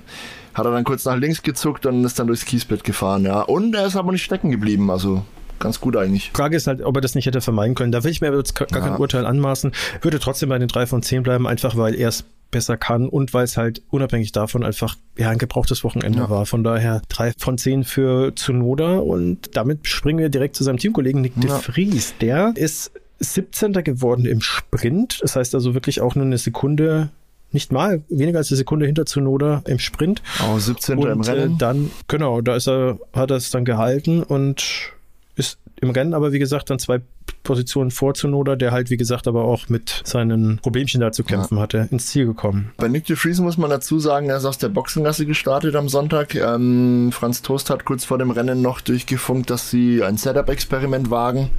So im Sinne, wir haben ja eh nichts mehr zu verlieren, dann lernen wir wenigstens was übers Auto. Ja, weiß jetzt nicht, was sie gelernt haben und wie viel. Wir werden sicher auch nochmal eine Podcast-Episode machen zu möglichen Fahrerwechseln und Fahrerkarussell-Geschichten. Da wird es mit Sicherheit auch um Nick de Vries gehen. Dem steht ja auch die Route im Fenster vom Dr. Helmut Marko und er hat jetzt noch ein paar Rennen, um sich zu bewähren und danach wird man mal schauen. Jetzt kommen ein paar Strecken, die er eigentlich besser kennen müsste aus der Formel 2 und aus den anderen Nachwuchsserien. Das gleiche gilt übrigens für Logan Sargent auch und Oscar Piastri. Jetzt ist wirklich do or die, also entweder ist er jetzt wirklich näher dran am Tsunoda oder sogar vorne ein bisschen, wenn, wenn sie es einrichten lässt. Oder der Formel 1 Traum könnte sich vielleicht schon ganz bald ausgelebt haben. Also in Österreich ist ihm jetzt die riesige Trennwende noch nicht gelungen, aber er ist jetzt zumindest auch nicht durch exzessives äh, Track Limit drüber überfahren aufgefallen. Deswegen bewerte ich ihn einen Hauch besser als seinen Teamkollegen und gebe dem Nick de Vries drei von zehn Punkten. Ich gebe ihm tatsächlich fünf von zehn. Ich äh, unterschreibe alles, was du gesagt hast. Ähm, honoriere das aber sozusagen, weil ja, er ist Rookie, er ist tatsächlich auch nicht mehr der Jüngste, mhm, tatsächlich. älter Deswegen, als Max Verstappen, äh, zwei Jahre. Ja, aber trotzdem, also es, es spricht schon auch für, finde ich jetzt persönlich so eine gewisse mentale Stärke, dass man sich dann stabilisiert und ich finde, der Alpha Tauri in dem Rennen war einfach eins der schlechtesten Autos. War wahrscheinlich ähm, das schlechteste sogar. wahrscheinlich sogar das schlechteste. Er ist, äh, muss man dann äh, sagen, im Rennen am Sonntag dann Gut, Hülkenberg ist ja ausgefallen, den lassen wir mal da, da, raus. Aber ist immerhin vor Kevin Magnussen ins, ins, Ziel gekommen, vor Zunoda auch, aber der hatte ja auch, wie gesagt, seinen Crash. Und insofern wäre es vor ihm ins Ziel gekommen, vielleicht Logan Sargent, der kommen wir später dazu, der es sogar auf 13 geschafft hat, äh, der wirklich super performt hat aus meiner Sicht. Ähm, und alle anderen, die da vor ihm gelandet sind, kannst du in einem Alpha Tauri, finde ich, nicht knacken. Also äh, von daher 5 von 10. Sehr gut. Wir springen zum nächsten Team und das ist tatsächlich schon Williams. Wir fangen aber an mit Alex Albon. Sehr gut. Ja, super Wochenende tatsächlich wieder. 13 im Sprint. Ja, dem Williams liegt die Strecke, die, die kommt äh, den Stärken des Williams entgegen. Es geht sehr viel geradeaus, da ist der Williams eine Macht. Und 11 im Rennen. Ja. Ja, Kurz also war immer nah dran an den Punkten auf jeden Fall. Beide Fahrer hatten jetzt, glaube ich, das Update mit dem Albon ja in Kanada schon große Dinge bewirkt hat. Das scheint wirklich ein guter Schritt nach vorne gewesen zu sein. Also beide Williams waren jetzt näher an den Top 10 als am Ende des Feldes, wo sie sonst immer so rumfahren. War eine gute Leistung. Albon wirklich super gefahren, wie man es jetzt von ihm schon, naja, gewohnt ist, muss man sagen. Und entsprechend würde ich äh, ihm 8 von 10 geben. Ich glaube, da war viel mehr nicht drin. Wenn man sich anschaut, wer so vor ihm gelandet ist, auch die kannst du halt kaum schlagen. Gut, Pierre Gasly ist im Rennen vor ihm gelandet, äh, auf Platz 10. Den könnte er vielleicht unter Umständen schlagen, wenn wir uns an Kanada erinnern. Da ist er ja vor Esteban Ocon viele Runden lang geblieben. Gut, diesmal hat er es ja nicht geschafft, den Alpine hinter sich zu lassen. Aber ansonsten kommen da eigentlich fast nur noch Top-Teams. Also McLaren ist jetzt wahrscheinlich deutlich vor Williams. Ansonsten haben wir Mercedes, Ferrari, Red Bull, Aston Martin, die knackst du sowieso nicht. Also viel besser hätte das nicht machen können. Kurzum, 8 von 10 Punkten für Albon. So sehe ich es eigentlich im Großen und Ganzen auch. Ich würde ihm aber tatsächlich neun von zehn Punkten geben, weil eigentlich genau aus dem Grund, den du gerade erwähnt hast, wer ist denn da vor ihm gelandet? Also im Rennen waren es zum Beispiel Aston Martin, beide, beide Ferrari, beide Mercedes und beide Red Bull. Also er und, und halt noch Lando Norris, ne, in dem super funktionierenden McLaren mit den Updates. Also das musst du dir mal auf der Zunge zergehen lassen. Ne? Gut, okay, Pierre Gassi muss ich noch sagen, aber auch da, ne, der ist der Alpine ist einfach deutlich stärker als der Williams. Das kann man drehen und wenden, wie, wie man will. Und gut, äh, Ocon hat ja seine Riesenzeitstrafen bekommen. Aber trotzdem, er ist dann sozusagen äh, von allen, die dahinter kommen, der beste Fahrer. Und es ist nicht zwingend das beste Auto von denen, die da sozusagen im in der zweiten Hälfte der, der Teams dann so kommen von der Performance her. Von daher finde ich, er macht es weiterhin exzellent. Er holt wahnsinnig viel aus den Williams raus und äh, hat sich auch überall, er war immer so auf 10, 11, 13 oder so. Also er ist da so immer so im Dunstkreis der Punkte, sowohl im Qualifying äh, als auch im Rennen. Super Job. Also äh, richtig klasse und für mich weiterhin einer der wirklich Geheimtipps im, im Grid. So ein Fahrer, der unfassbar viel drauf hat, immer noch zu wenig Beachtung aus meiner Sicht bekommt. Kleine Randnotiz hier. Er wird in letzter Zeit auch wieder häufiger von Christian Horner gelobt. Tja, wer weiß, was das zu bedeuten hat. Wir werden es vielleicht sehen. Wir werden es sehen, ja. ja. ja. kurz, kurz noch äh, Randnotiz, er war ja schon mal bei äh, Red Bull, der Fahrer neben Verstappen und ist dann gegangen. Worden. Wahrscheinlich auch zu Recht. Es ist schwierig, neben Verstappen Fahrer zu sein, was ja Perez momentan auch äh, mitbekommt. Nicht unbedingt auch äh, zu Recht natürlich wegen seiner Performance Perez, sondern halt auch äh, aus meiner Sicht kann mich da wiederholen, was ich in der Preview gesagt habe zu dem Rennen. Es sind schon teilweise harte Aussagen, sowohl von Horner als auch von Helmut Marco. Äh, Dr. Helmut mhm. Marco. Kann man machen, muss man nicht. Äh, andere Teams machen das ein bisschen geschickter. Wir kommen später noch dazu. Wir springen zu Logan Sargent. Jo, ah, ich mach's ganz kurz. Äh, Logan Sargent, endlich, endlich mal ein wirklich gutes Wochenende vom Amerikaner, vom US-Amerikaner. Ich würde auch ihm acht Punkte geben. Er hat sich wirklich gut verkauft, hat keinen groben Unfug gemacht und war eigentlich, naja, relativ, man muss natürlich immer ein bisschen die Relation wahren, er war relativ nah an, am Teamkollegen Albon, der hat aber natürlich deutlich mehr Erfahrung, ist wahrscheinlich auch in der aktuellen Verfassung ein stärkerer Pilot. Da musste Logan Sargent noch ein bisschen für stricken, wenn er da mal in solche Sphären vordringen will. Aber dafür, dass er ein Rookie ist und zum ersten Mal ein Formel-1-Auto äh, um den Red Bull Ring bewegt hat, war das auf jeden Fall eine reife Leistung. Viel mehr kann man von ihm, glaube ich, jetzt auch im Moment nicht erwarten. Deswegen weiter so, äh, stabil diese Leistung bringen dann darf er vielleicht seinen Sitz behalten. Acht von zehn Punkten von mir. Ich gehe da äh, mit, auch acht von zehn. Äh, man merkt auch richtig, wie er sich äh, gesteigert hat über das Wochenende. Qualifiziert für das Sonntagsrennen auf Platz 18. Sprint ist er 18. geworden und im Rennen selbst war er dann auf 13. Also gut, Alexander Erben war auf 11, ja. Dazwischen war noch Joe Guanyu im Alfa Romeo. Ist aus meiner Sicht dann doch das bessere Auto eigentlich. Ähm, da war halt der Albon-Faktor wieder am Start. Anders als Albon wurde äh, Sargent dann noch überrundet, aber auch da klar, passiert halt, ne? Ich meine, das ist keine Schande. Deswegen, also wirklich wahrscheinlich seine beste Performance in äh, der Saison sogar, ja. was das Rennen angeht. Du hast es ja vorhin schon gesagt, also äh, es ist ein Kurs, den er noch gar nicht kennt, hat er gut gemacht. Also klar, äh, Esteban Ocon ist hinter ihm gelandet mit seiner Mega-Zeitstrafe, auch das, ne? also sonst wäre er wieder ein Platz weiter hinten, hinten gewesen, aber kann man ihm nicht wegnehmen, ja, er hat gut performt, 8 von 10 sind verdient aus meiner Sicht. Gut, Alfa Romeo. Ja, heute sind wir schnell unterwegs, ne? Alfa Romeo, äh, schnell unterwegs und Alfa Romeo mh, hm, war nicht unbedingt immer äh, die passende Kombi. Joe Guan Yu, würde ich mal sagen, nehmen wir als erstes mal. Den Chinesen, der ja lange diese Saison Bottas im Griff hatte, hm, teilweise auch an diesem Wochenende. Also im Sprint ist er, anders als Bottas, der Letzte wurde, nur Vorletzter geworden. Okay, immerhin sechs Sekunden vor Bottas ins Ziel gekommen. Und im Rennen war Guan Yu dann aber Zwölfter. Und Bottas äh, ist dann, sind Bottas überhaupt gewesen im Rennen? Unter Ferne liefen. Wie siehst du den Chinesen? Bisschen unauffällig. Also er, er kann mehr. Er hat schon mehrfach bewiesen in der Formel 1, dass er auffälligere, stärkere Rennen, Rennwochenenden hat. Ich glaube, der Alpha ist im Moment aber wirklich auch ein ziemlich übles Auto. Beide Alphas, sowohl der Alpha Tauri als auch der Alpha Romeo, gurken da irgendwie am Ende des Feldes rumgefühlt. Mit dem Material ist halt gar nicht viel mehr drin. Ein kleiner Fun Fact, Joe Garnu war einer von zwei Fahrern, die kein einziges Mal im Rennen auffällig geworden sind, was die Tracklimits angeht. Im Kreisfragen hatten wir schon durch, aber weißt du, wer der andere Fahrer war? Magst du raten? Ohne Tracklimit Strafe oder ohne Überschreitungen? Ohne eine einzige Überschreitung. Also er wurde noch nicht mal untersucht. Jean Guarnier und George Russell, tatsächlich. Ich hätte jetzt George, ich habe hab George Russell oder, oder Max Verstappen, aber ja, also einer von beiden. Ja, ja, okay. Warum hast du es jetzt gesagt? Tja. das ja. hätte ich gesagt. Ja. Ich habe ich hab kurz überlegt, weil äh, Max Verstappen, aber der ist, glaube ich, ein, zwei Mal drüber, Na. ja. Nee, aber äh, Russell, das war, war wirklich auch auffällig, ja. Das ist mir während des Rennens auch aufgefallen. Ja, aber fand ich, fand ich cool, dass, dass äh, Jean Guarnier auf jeden Fall auch so sauber gefahren ist, sage ich mal, ja, wo alle um ihn herum wirklich Linien missachtet haben nach Gutdünken. Wobei das natürlich auch hart ausgedrückt ist. Wir, wir sprechen ganz sicher am Ende nochmal kurz drüber, dann spare ich mir meinen ganzen Hate dafür auf. Aber ähm, nee, das ist mir auf jeden Fall positiv aufgefallen. Das hat er gut gemacht. Insgesamt aber eine biedere Leistung. Keine Punkte, kann man wahrscheinlich auch nicht erwarten. Ich gebe ihm eine ebenso biedere 5 von 10.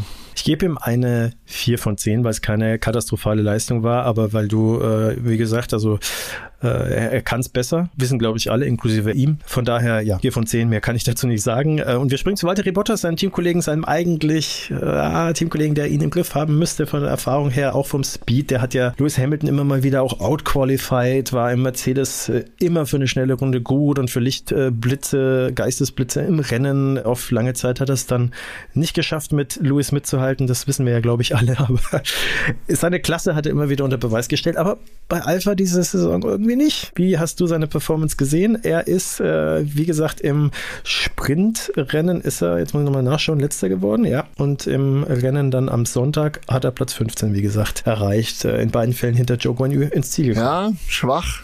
Also insgesamt auch war nicht viel, war nicht viel drin. Im, Im Grand Prix hat er sich natürlich wieder, muss man sagen, den Unterboden zerdeppert. Ein paar Meter vor ihm ist das kleine Frontflügelteil von Yuki Tsunoda irgendwie direkt vor seinem Auto gelandet. Er konnte überhaupt nichts dafür, er konnte auch nicht ausweichen, nichts machen. Er ist voll drüber gefahren bei hoher Geschwindigkeit, das hat sicher nicht geholfen. Aber das passiert halt, wenn man hinten unterwegs ist und vor einem passieren irgendwelche Scharmützel, dann fliegen halt die Fetzen sozusagen und irgendwie ist der Bottas momentan wirklich der Magnet, der alles Unglück anzieht und einfach drüber fährt, mitten durchfährt und ja, mal gucken, ob er da wieder rauskommt. Also eigenen Angaben zufolge, ich habe heute erst wieder was gelesen, sieht er sich noch lange in der Formel 1. Er hat noch viele gute Jahre vor sich, sagt er. Wenn die Leistungen aber nicht mh, hm, doch ein bisschen besser werden, dann mag da der ein oder andere vielleicht nicht ganz zustimmen. Kurzum, auch in Österreich war seine Leistung nicht glorreich. Ich gebe ihm, glaube ich, eine 4 von 10. Er war ein Hauch schlechter als Joe Guanu und er hat auch mit Track Limits ein bisschen Beef gehabt.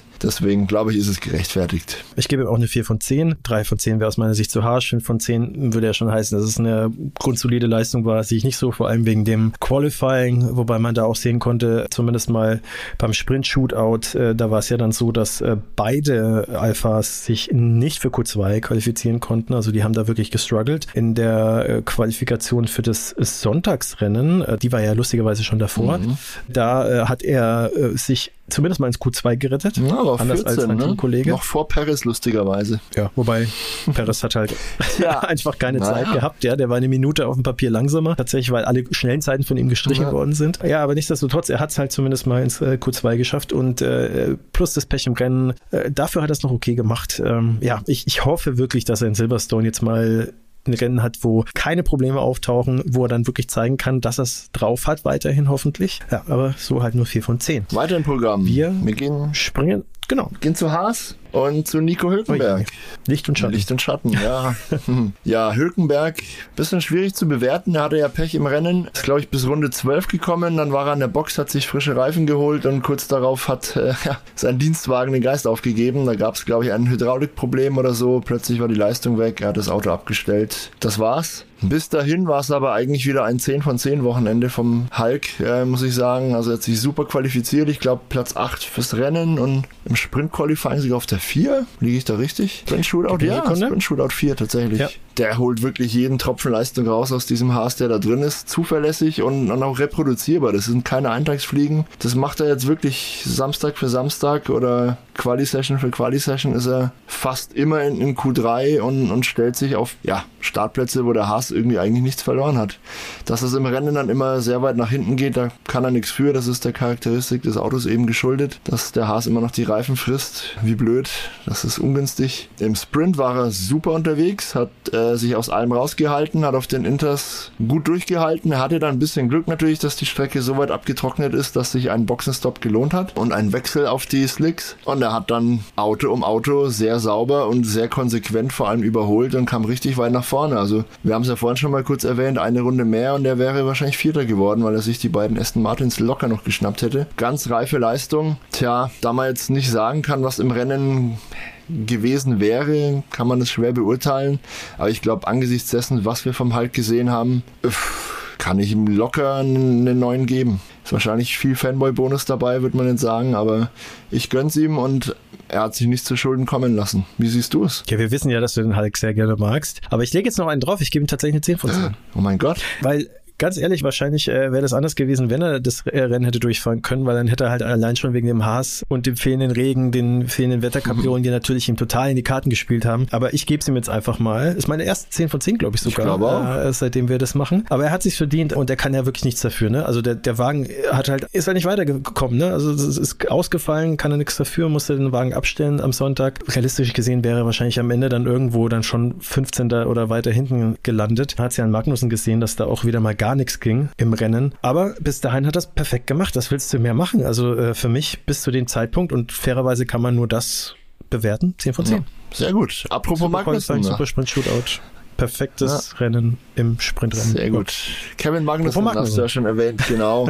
ja, schwieriger Fall wieder. Also er war 19. äh, Das kurz mal als Zusammenfassung in der Qualifikation. Im Sprint Shootout äh, war er dann Zehnter tatsächlich, genau. Und äh, der, jetzt äh, springe ich gerade so ein bisschen her, im Sprint äh, war er dann 14. Und im Rennen am Sonntag war er dann aber nur 18. und ist dann, ja, praktisch der schlechteste von denen gewesen, die nicht Hülkenberg hießen und nicht Zunoda. Was ich eigentlich sagen wollte, er war auf jeden Fall stets meilenweit weg von seinem Teamkollegen. Egal ob im, im, im Quali oder im Rennen. Gut, im Sprint-Shootout ging es noch, da war er immerhin auf Platz 10, aber der Nico Hülkenberg war halt auf 4. Ja. Trotzdem liegen da Welten dazwischen. Schwierig zu bewerten.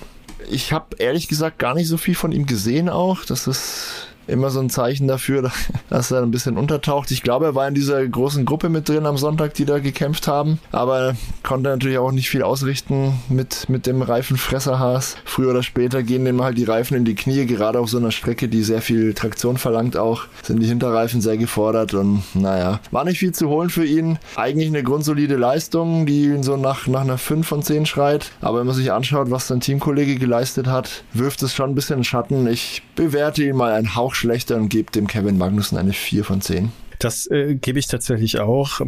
Für mich ist Kevin Magnussen, also gut, wahrscheinlich für jeden äh, einfach der klar schlechtere Fahrer. Das kann man ihm jetzt aber so insofern nicht ankreiden, äh, als dass es halt so Ausnahmetalente wie äh, Hülkenberg gibt, der einfach wahnsinnig viel rausholen kann aus seinem Material. Ich finde, er ist trotzdem kein schlechter Fahrer, hat auch gut gekämpft. Äh, ein, zwei äh, interessante Szenen gab es dann schon im Rennen, wo man gesehen hat, also ne, er, er ist giftig, er, und das ist er ja, ne? ich meine, das ist ja seine große Qualität, ja. ne? dass er da mit äh, ausgefahrenen Ellbogen da äh, keinen Zentimeter vom Asphalt hergibt, wenn er es nicht muss, aber er muss das halt, ne? weil sein Auto ist halt desaströs monströs, ja. Das habe ich heute äh, auf Social Media aufgeschnappt, das Wortspiel. ja, im Rennen zumindest. Im, äh, im Qualifying, äh, das kann man ihm tatsächlich äh, so ein bisschen, ja, wie gesagt, er hat halt nicht die Klasse von Hülkenberg, aber insofern ein bisschen ankreiden, dass da halt mehr geht. Von daher 4 von 10, weil für eine 3 von 10 ist es, finde ich, auch zu unfair. Da ist der Haas im Rennen einfach zu schlecht. Fertig aus, 4 von 10. Alles klar. Springen wir weiter zu McLaren. McLaren, ah, mit wem fangen wir an? Piastri oder Norris? Fangen wir doch mal mit Piastri. Fangen wir doch mal mit Piastri an. Der arme Oscar, Oscar Piastri, Piastri. der hatte quasi noch den Keine alten Upgrades. McLaren, genau, kein Upgrades an seinem Wagen. Dementsprechend erklärt das wahrscheinlich auch die große Diskrepanz leistungsmäßig zu seinem Teamkollegen. Ich möchte hier einwerfen, übrigens, äh, muss sagen, er hat es insofern gut gemacht. 13. äh, finde ich solide im Qualifying. Im äh, Sprint äh, Shootout äh, war er nur 17. Das war dann nicht so toll. Und im Rennen selber äh, ist er dann auf 11 gelandet. Ja, äh, im Sprintrennen, Entschuldigung, mhm. im Sprintrennen ist er auf 11 gelandet. Äh, und dann im äh, Sonntagsrennen ist er dann 16. aber ja, nur 16. Ja. geworden. Genau. Also alles. Wie bewertest du das? Viel hin und her auf jeden Fall. Aber alles ähm, stets außerhalb der Punkte und immer irgendwo im hinteren Mittelfeld so am Kämpfen. Aber gut, das ist wahrscheinlich auch das Leistungsniveau, das der alte McLaren sozusagen ja möglich gemacht hat. Deswegen kann man ihm da auch so einen halben Vorwurf machen. Er hat auf jeden Fall auch äh, sich aus, aus groben Scharmützeln rausgehalten, hat seine Sache sauber durchgezogen. War nicht viel mehr drin. Ähm, auch da eine biedere 5 von 10 von mir.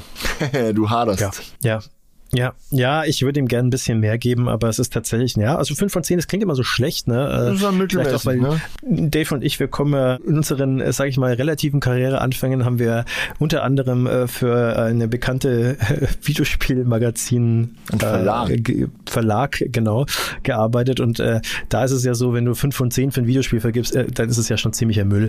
Ist aber bei uns jetzt nicht so, ne? Also 5 von 10 ist natürlich genau in der Mitte der Skala, heißt Durchschnitt, heißt nicht schlecht, heißt nicht super, von daher daher äh, würde ich tatsächlich auch vergeben, weil es einfach mal genau das ist, was man erwarten kann für das Material. Er hat jetzt auch schon einige Rennen auf dem Buckel in der Formel 1. Ja klar, ist seine Rookie-Saison, ähm, hat jetzt aber weder positiv noch negativ irgendwie aufgefallen. Von daher ist es schon ganz gut so. Wer deutlich besser unterwegs war, aber natürlich auch die Upgrades schon mhm. drauf hatte, war sein Teamkollege Lando Norris, der ja von vielen auch ja als künftiges Weltmeistermaterial schon lange gesehen wird, der aber halt eben nicht vorne mit bei der Musik dabei ist, weil McLaren seit ein paar Jährchen underperformed. Äh, jetzt äh, sieht es aber halt so aus, als ob sie langsam wieder in die Spur kommen und äh, oh, welch Wunder, Norris ist plötzlich auch wieder vorne mit bei der Musik. Also oh klar, boy. nicht auf Red Bull Level, aber war schon cool, ne? Ah, Lennon Norris war überragend. Man muss natürlich auch sagen, äh, der Red Bull Ring liegt ihm auch. Der hat dort sein erstes Podium eingefahren und war eigentlich immer stark in Österreich. Perfektes Timing dann, dass er jetzt auch hier ein Upgrade bekommen hat an seinem McLaren, das auch on top noch sehr gut funktioniert hat, scheinbar. Auf Anhieb, ja, ohne groß, groß zu testen. Es gab ja nur ein freies Training. Und er hat alles rausgeholt. Klein, kleiner Wermutstropfen. Er hat im Sprint ein bisschen Pech gehabt. Als sich da Perez und Verstappen so behagt haben, war er direkt dahinter und ja, musste dann richtig vom Gas in Kurve 2, glaube ich, war das, oder Kurve 3 offiziell. Sonst wäre er dem lieben Perez wahrscheinlich hinten reingefahren. Und dann hat sich sein McLaren kurz verschluckt und in den äh, Anti-Stall-Modus geschaltet. Also ich glaube, das ist dann, wenn die Schaltzentrale sozusagen, wenn, wenn der Autopilot übernimmt und dann den Gang einfach raus, rausnimmt, damit der Motor nicht abstirbt. Er hatte dann kurz keinen Gang drin, bis er den Gang dann drin hatte, waren schon drei, vier, fünf Autos an ihm vorbei. War dann nach der Startrunde auf einmal Zehnter, obwohl er sich, glaube ich, sehr stark auf der vier qualifiziert hat, wenn mich nicht alles täuscht. Ja. Drei, Dritter war er doch sogar, oder? Ne, vier. Vier. Na gut, sowas um den Dreh auf jeden Fall. Ganz weit vorne vorne dabei. Äh, bärenstarke Leistung. Bisschen Pech im Sprint. Ja, Entschuldigung, du hast recht. Wir reden ja vom Sprint. Genau, wir reden vom Sprint. Ja, du hast recht. Sprint, Sprintqualifikation war drei und fürs Rennen war er in der, oh, hat er sich um vier qualifiziert. Sag ja. ich doch. ja, so oder so, die, die ungefähre Richtung äh, ist ja ähnlich. Auf jeden Fall super, super Leistung von Lando Norris. Er war auch ähm, Driver of the Day am Sonntag was ihm sehr gut gefallen hat. Er hat es direkt auf den überragenden Support der Papaya-Fans geschoben. Haha, die natürlich alle hier Orange, ja, klar, Orange Army, Orange für, Army für Max Verstappen ja. alle sind. Aber den Joke erlaubt er sich regelmäßig. Das, der wird auch nicht alt. Lirum Larum, äh, Butter bei die Fische. Ich sage 9 von 10 Punkten für Lando Norris.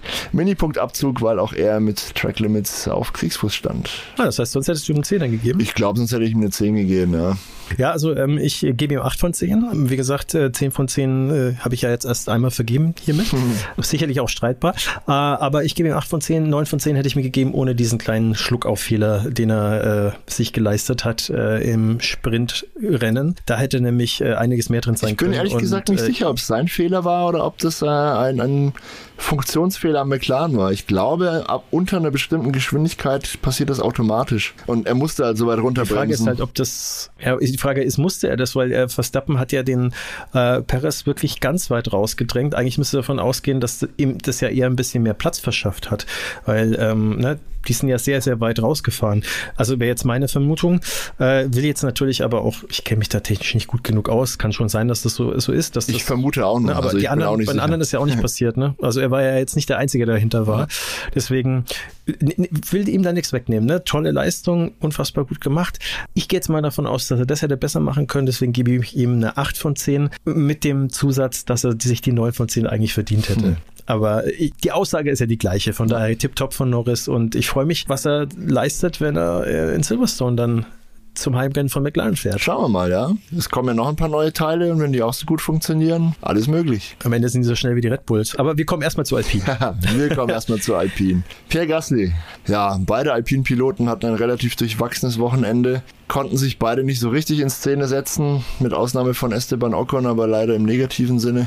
Gasly war, glaube ich, ganz gut unterwegs äh, im Sprint, wenn mich nicht alles täuscht neun in der äh, Qualifikation fürs äh, Rennen mhm. und zwölf in der Qualifikation für den Sprint. Und äh, im Sprint selber ist er dann äh, gelandet auf Platz ah, war umgekehrt, als ich 15. dachte. Ja, ja. Ja, und im Rennen ist er gelandet auf Platz 10. Dann war er im Rennen gut unterwegs und im Sprint nicht so sehr. Was ja eigentlich Mehrwert ist. Ja, also, ja. ja, im Prinzip schon. Aber ähm, trotzdem, ich glaube, im Alpin steckt grundsätzlich mehr Speed. Ähm, aus verschiedenen Gründen hat es dann nicht ganz hingehauen, äh, an diesem Wochenende sich zumindest fest in den Top 10 zu etablieren für beide.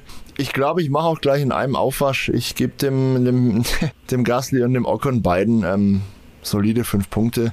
Gut, Ocon mit den ganzen Strafen kann man natürlich drüber reden, ob er da nicht einen Abzug verdient hat. Aber ich glaube, der ist auch schon eingepreist, weil eigentlich, eigentlich war er nicht so schlecht unterwegs. Äh, er war siebter im Sprint und übers Wochenende hinweg gesehen wahrscheinlich der schnellere der beiden Piloten. Und äh, wir werden sicher auch in dieser ganzen Track Limit Thematik nochmal ein bisschen eruieren, warum es vielen Fahrern auch nicht gelungen ist, zu reagieren auf die Hinweise der Rennleitung.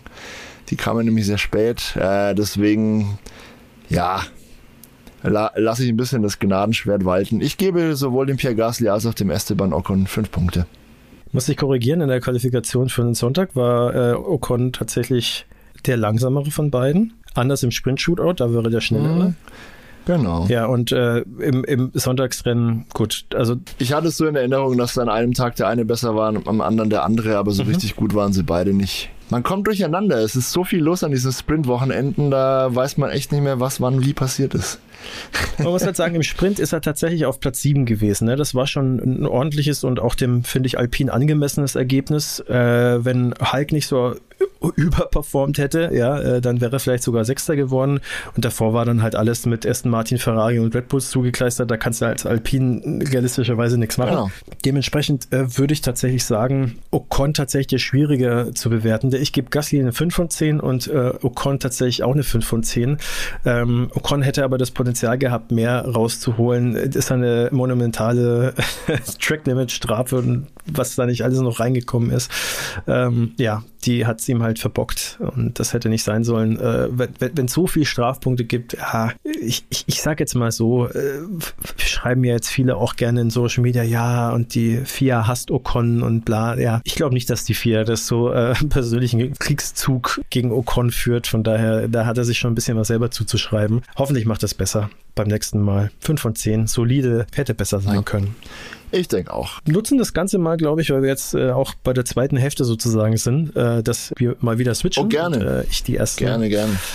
Bewerte, dann, dann darfst du ansagen, wer als nächstes Ja, kommt. wir, es wird rot. Wir gehen nämlich zu Ferrari. Was hast du dazu zu sagen, Sebastian? Wie bewertest ja, du? Wen soll ich denn zuerst, äh, wen soll ich denn zuerst bewerten? Och, nehmen wir doch den Charles, Charles Leclerc. Nehmen wir den Charles. Nehmen wir den Charles Leclerc. Ja, hat äh, endlich mal wieder ein Auto, das äh, ein bisschen mehr zeigt als am Anfang der Saison und er zahlt zurück mit tollen Leistungen. Vor allem im Qualifying hat er direkt mal ein Ausrufezeichen gesetzt. Da war er nämlich äh, extrem nah am Max Verstappen dran äh, und zwar nur äh, 46.000, ja, oder? 49 Richtig, ja, 5000, ja, 49 genau. 49, ja, okay. Das war wirklich richtig gut und äh, ja, man mag sich gar nicht ausmalen, was äh, wäre, wenn der Ferrari im Rennen diese Pace halten könnte. Dann wäre es mal wieder richtig spannend. Also zumindest mal auf Rennebene, auf der WM-Ebene sowieso nicht mehr. Mhm. Ja, äh, also das hat er schon cool gemacht. Äh, sein Teamkollege ist da ein Tick schlechter gewesen in der Quali, äh, war zwei Zehntel langsamer als Verstappen, ähm, was jetzt auch nicht so schlecht ist tatsächlich, aber mh, Leclerc dann nochmal die gewisse ja, Einrunden Extraklasse, die man von ihm gewohnt ist, wieder mal bewiesen. Und äh, im Rennen ist er auch Zweiter geworden. Ähm, Im Endeffekt, ja gut, wegen Max Verstappens extra Boxenstopp nur, nur fünf Sekunden hinter ihm gewesen, also reellerweise 25 Sekunden. Mhm. das darf man nicht vergessen. Ja. Aber nichtsdestotrotz, äh, mit dem Material, das ihm zur Verfügung steht und angesichts der Tatsache, dass ich schon wieder so lange rede, ich würde ihm tatsächlich 9 von 10 geben für dieses Rennen. Hat er richtig gut gemacht. Cool. Hast ähm, du gesehen? Ich gebe dem Charles Leclerc eine 8 von 10. Pünktchen Abzug gibt es für die Track-Limit-Thematik wie bei jedem, glaube ich, fast. Und einen weiteren Punkt Abzug gebe ich ihm dafür, dass er im, im Sprint am Samstag ziemlich im Nirgendwo war. Er hatte da auch wieder Probleme bei Wechselbedingungen. Ähm, kriegt er irgendwie seine Reifen nicht ins Fenster. Das haben sie dann auch äh, diskutiert nach, nach dem Sprint eben. Äh, da war Carlos Sainz aber zur Stelle, war auf Platz 3. Also er kam wohl gut zurecht. Das kann entsprechend am Auto zumindest nicht unmittelbar liegen. Ist vielleicht auch eine, eine Frage von Setup oder Fahrstil, wie auch immer. Aber am Sonntag war er dann wirklich auch stark unterwegs, im Qualifying sowieso, das hast du schon beschrieben. Wie gesagt, zwei kleine Mankos, deswegen eine 8 von 10 für Charles Leclerc von mir. Habe ich tatsächlich jetzt auch gar nicht so stark mit äh, reingewertet äh, äh mit dem Sprint. Du hast natürlich völlig recht.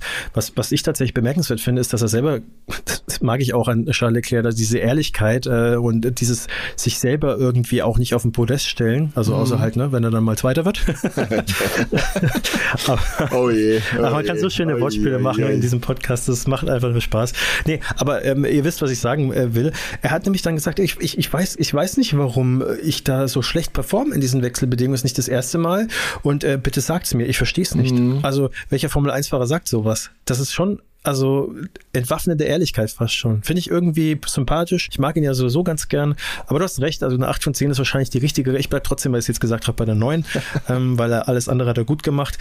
Ja. Carlos Sainz. Ich sagen, springen wir zu Sainz. Genau. Da muss ich jetzt direkt weiterlabern, meine Güte. Ja, Carlos Sainz, ähm, nicht so weit weg äh, von Leclerc. Im Qualifying ist man das ja gewohnt. Im äh, Rennen, wir haben es ja vorhin auch schon mal angedeutet, war er zwischenzeitlich laut eigener Aussage, ist ja oft so, wenn man hintereinander herfährt als Teamkollegen, äh, hätte er das Potenzial gehabt, schneller zu fahren als äh, Leclerc, hatte dann das Problem, äh, dass es diesen Doppelboxenstopp gab, der ihm natürlich nicht in die Karten gespielt hatte, ähm, war dann am Ende eigentlich Vierter im Rennen, hat dann aber nochmal ein paar ja, hm. Track-Limit-Überschreitungen ja, gehabt. Dann. ist dann am Ende gelandet auf Platz 6. Für Ferrari jetzt, wenn man die letzten paar Rennen in Betracht zieht, ist Platz 6 jetzt okay. Wäre natürlich mehr drin gewesen, hätte nicht sein müssen mit den Track Limits. Ich gebe ihm trotzdem eine 8 von 10, 7 von 10 wäre, finde ich, zu schlecht gewesen. Tracklimit-Überschreitungen hatten alle Probleme. Ich finde, das ist eh eine Sache für sich. Da kann man auch, finde ich, schwer vergleichen untereinander die Fahrer, was jetzt wirklich vermeidbar gewesen wäre oder nicht. Vor dem Hintergrund nochmal Hut ab vor äh, George Russell und vor, wer war es noch, der es nicht Joe Joe, Joe mhm. genau. Wie die das geschafft haben, keine Ahnung. haben, haben äh, Russell hat ja auch nicht so schlecht performt dann im Rennen. Äh, der hat sich in der Qualifikation versaut. Ja, wie gesagt, ich gebe ihm nur 8 von 10 im Science. Und damit springen wir zu zu Science. Ich habe ihm noch gar nichts gegeben. Stimmt, du hast ja, du hast ja auch noch sagen. Hast du einen Flow drin? Ah, alles gut. Halt jetzt mal die Klappe. Äh, ich, ich mach's wirklich mal kurz. Ich gebe dem Carlos Sainz eine 9 von 10. Ähm, er war für mich neben, neben Lando Norris und natürlich Max Verstappen, äh, der wieder nahezu perfekt war, der Mann des Wochenendes. Der war unter allen Bedingungen in jeder Session eigentlich schnell gut dabei hat sich sehr kompromisslos nach vorne gekämpft nach diesem missglückten Boxenstopp, den du angesprochen hast. Hat sich ein tolles Duell mit äh, Sergio Perez geliefert und glaubt, der hat wirklich an diesem Wochenende nix irgendwie ähm, ja, sich nicht zu Schulden kommen lassen, abgesehen von, wie fast jeder, wie wir schon erwähnt haben, Track Limits. Deswegen auch für Carlos Sainz ein Pünktchen Abzug, äh, sonst wäre es eine 10 geworden, meines Erachtens. Wow, okay. Somit ist es halt eine 9. Und wir. Das ist aber schon sehr freigebig mit den Zehnern eigentlich, ne? Also, du, ich, ich fand, ich fand wirklich, Norris und Sainz waren unfassbar stark dieses Wochenende und haben alles rausgeholt. Deswegen hätten sie sich beide eine 10 verdient. Hätte, wäre, wenn. Hallo Track Limits. Jo, lass uns weitermachen. Aston Martin, Fernando Alonso. Jo, Fernando Alonso ist äh, gelandet im, im, Qualifying auf Platz 7, äh, bemerkenswerterweise hinter seinem Teamkollegen Lance Stroll. Mhm. Ähm, und also das ist wirklich bemerkenswert, äh, dass Stroll ihn da outqualified hat. Und äh, im Sprint-Shootout war es dann aber genau andersrum. Da war Fernando auf 7 und äh, Stroll auf 8. Im äh, Sprint-Rennen selber war es dann so, muss ganz kurz nachschauen, ist Alonso auf 5 gelandet und Norris auf Norris, was will ich mit Norris?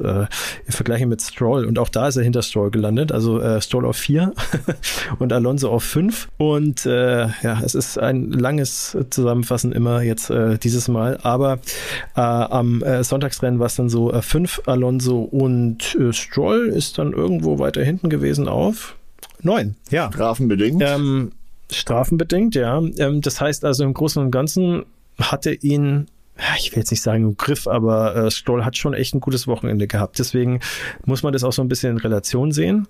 Ähm, vor allem, weil Fernando Alonso bisher eine sehr starke Saison gefahren hat. Stoll sehr wechselhaft. Und deswegen kann ich ihm tatsächlich nicht, nicht, nicht, nicht eine 8, 9 oder 10 geben. 6 wäre zu schlecht. Ich gebe ihm eine 7 von 10 dem Alonso. Einfach weil Stoll ihn dieses Wochenende gut im Griff hatte.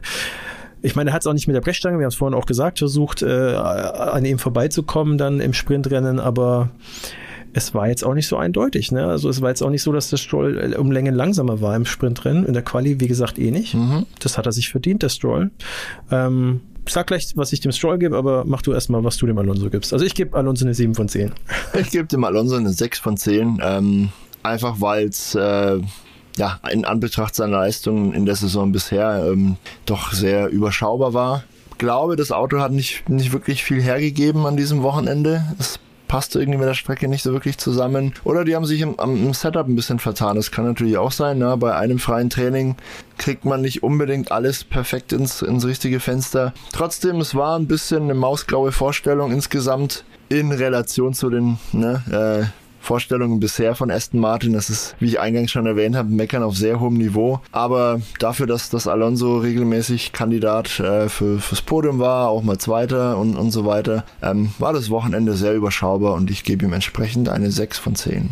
Lance Stroll, hm. der Switch Kid, wie ihn ja immer viele nennen. Finde ich auch immer ein bisschen gemein. Er hat halt einen reichen Vater, ne? Ich meine, äh, wenn wir einen hätten, wir hätten es doch genauso gemacht. Hätten gesagt, hey Papa, kauf doch mal bitte das Aston Martin Team und äh, vorher gib mir das Geld, das ich brauche, damit ich ein Formel 1 Fahrer werde. Und er ist ja auch kein schlechter Formel 1 Fahrer. Hat er sogar ein sehr guter, äh, wenn er einen guten Tag erwischt. Und er hat's, oder ein gutes Wochenende und er hat es bewiesen dieses Wochenende und hat fair and square, wie die Engländer sagen würden, äh, den Alonso in den Qualifikations äh, Abschnitten einfach mal äh, überflügelt. Und das ist schon eine, eine Leistung, die kann ihm einfach keiner nehmen, weil ich finde, das ist eigentlich fast noch ein bisschen aussagekräftiger als dann im Rennen. Ich meine, klar, muss die Leistung ja auch halten über eine gewisse Rundenzeit dann im Rennen. Ist eigentlich auch was ganz anderes, aber wenn du in der Qualifikation schneller bist, dann bist du einfach schneller. Da hat dann gab es da nicht so viele andere Faktoren und ähm, die waren ja nah beieinander. Von daher ist es schon eine Aussage, aussagekräftig. Äh, Im Sprint ist er auch vorhin geblieben kleiner Makel eben, dass er im Rennen dann so weit nach hinten gefallen ist. Ich weiß schon gar nicht mehr ganz genau, woran es lag. Ich glaube, weißt du es? Mm -mm.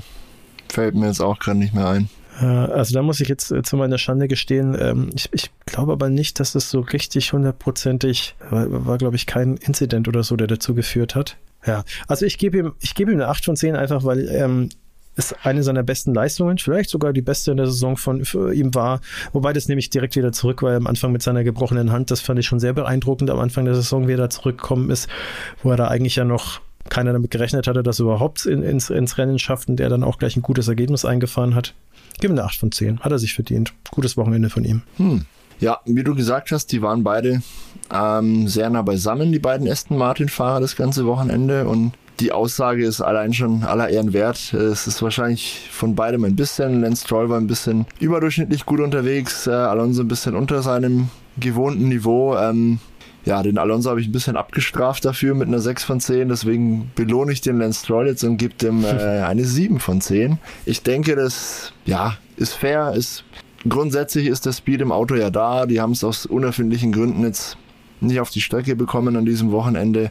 Aber ich denke, in Silverstone äh, wird es wieder ein bisschen besser. Da kommen, glaube ich, auch neue Teile. Und das Team sitzt ja mehr oder weniger in Silverstone. Also es ist ein richtig, richtig, richtig intensives Heimrennen für die. Die Fabrik ist ja wirklich ein Steinwurf von der Strecke entfernt, wenn ich das richtig in Erinnerung habe. Und da werden sie was zeigen wollen und mal gucken. Vielleicht geht's dann auch für Stroll mal aufs Podium. Das wäre nochmal ein schönes Geschenk. Bin gespannt. Ja. Ähnliches hattest du ja gehofft für Kanada. Hatte ich Vielleicht gehofft für das. Kanada, das war ja, Ja. sein persönliches Heimrennen. Vielleicht schafft es ja zum Heimrennen des Teams. Wer weiß. mal schauen. Kommen wir doch Das mal wäre zu gönnen. zu gönnen. Ja, kommen wir zu Mercedes. George Russell. Ja, George Russell. Die Qualifikationen jeweils äh, Sprint, Shootout und Qualifying absolut nicht das, was man sich vorgestellt hatte. Er ist jetzt seit einigen Rennen tatsächlich auch eine ganze Ecke von Lewis Hamilton immer mal wieder weg. Ich weiß nicht, ob Hamilton gerade so ein bisschen ich sag mal, wie soll ich es ausdrücken, zu alter Stärke zurückfindet vielleicht, einfach sich dann noch mehr stabilisiert oder Russell so ein bisschen abbaut. Aber Fakt ist auf jeden Fall, er ist ein bisschen weiter weg als jetzt äh, vor allem letzte Saison. Ähm, klar, er hat letzte Saison ja auch in der Entwertung vor Hamilton abgeschnitten, aber jetzt so von der reinen Pace, da war ja auch viel Glück seinerseits und viel Pech von Hamilton dabei und blau und blub und sowieso. Aber er war oft insgesamt auf einem sehr, sehr ähnlichen Level, teilweise ein bisschen schneller. Deswegen, ich kann ihm eigentlich nur eine 5 von 10 geben. Es war jetzt kein richtig schlechtes Wochenende, es war aber deutlich unter dem, was er kann. Gerade die Qualifikation. Äh, und im Rennen hat er es jetzt auch nicht, er hat- auch keine Bäume ausgerissen, wobei man fairerweise sagen muss, das ist halt auch nicht möglich mit dem Mercedes auf der Strecke jetzt gewesen. Irgendwie hat es nicht gepasst für Mercedes.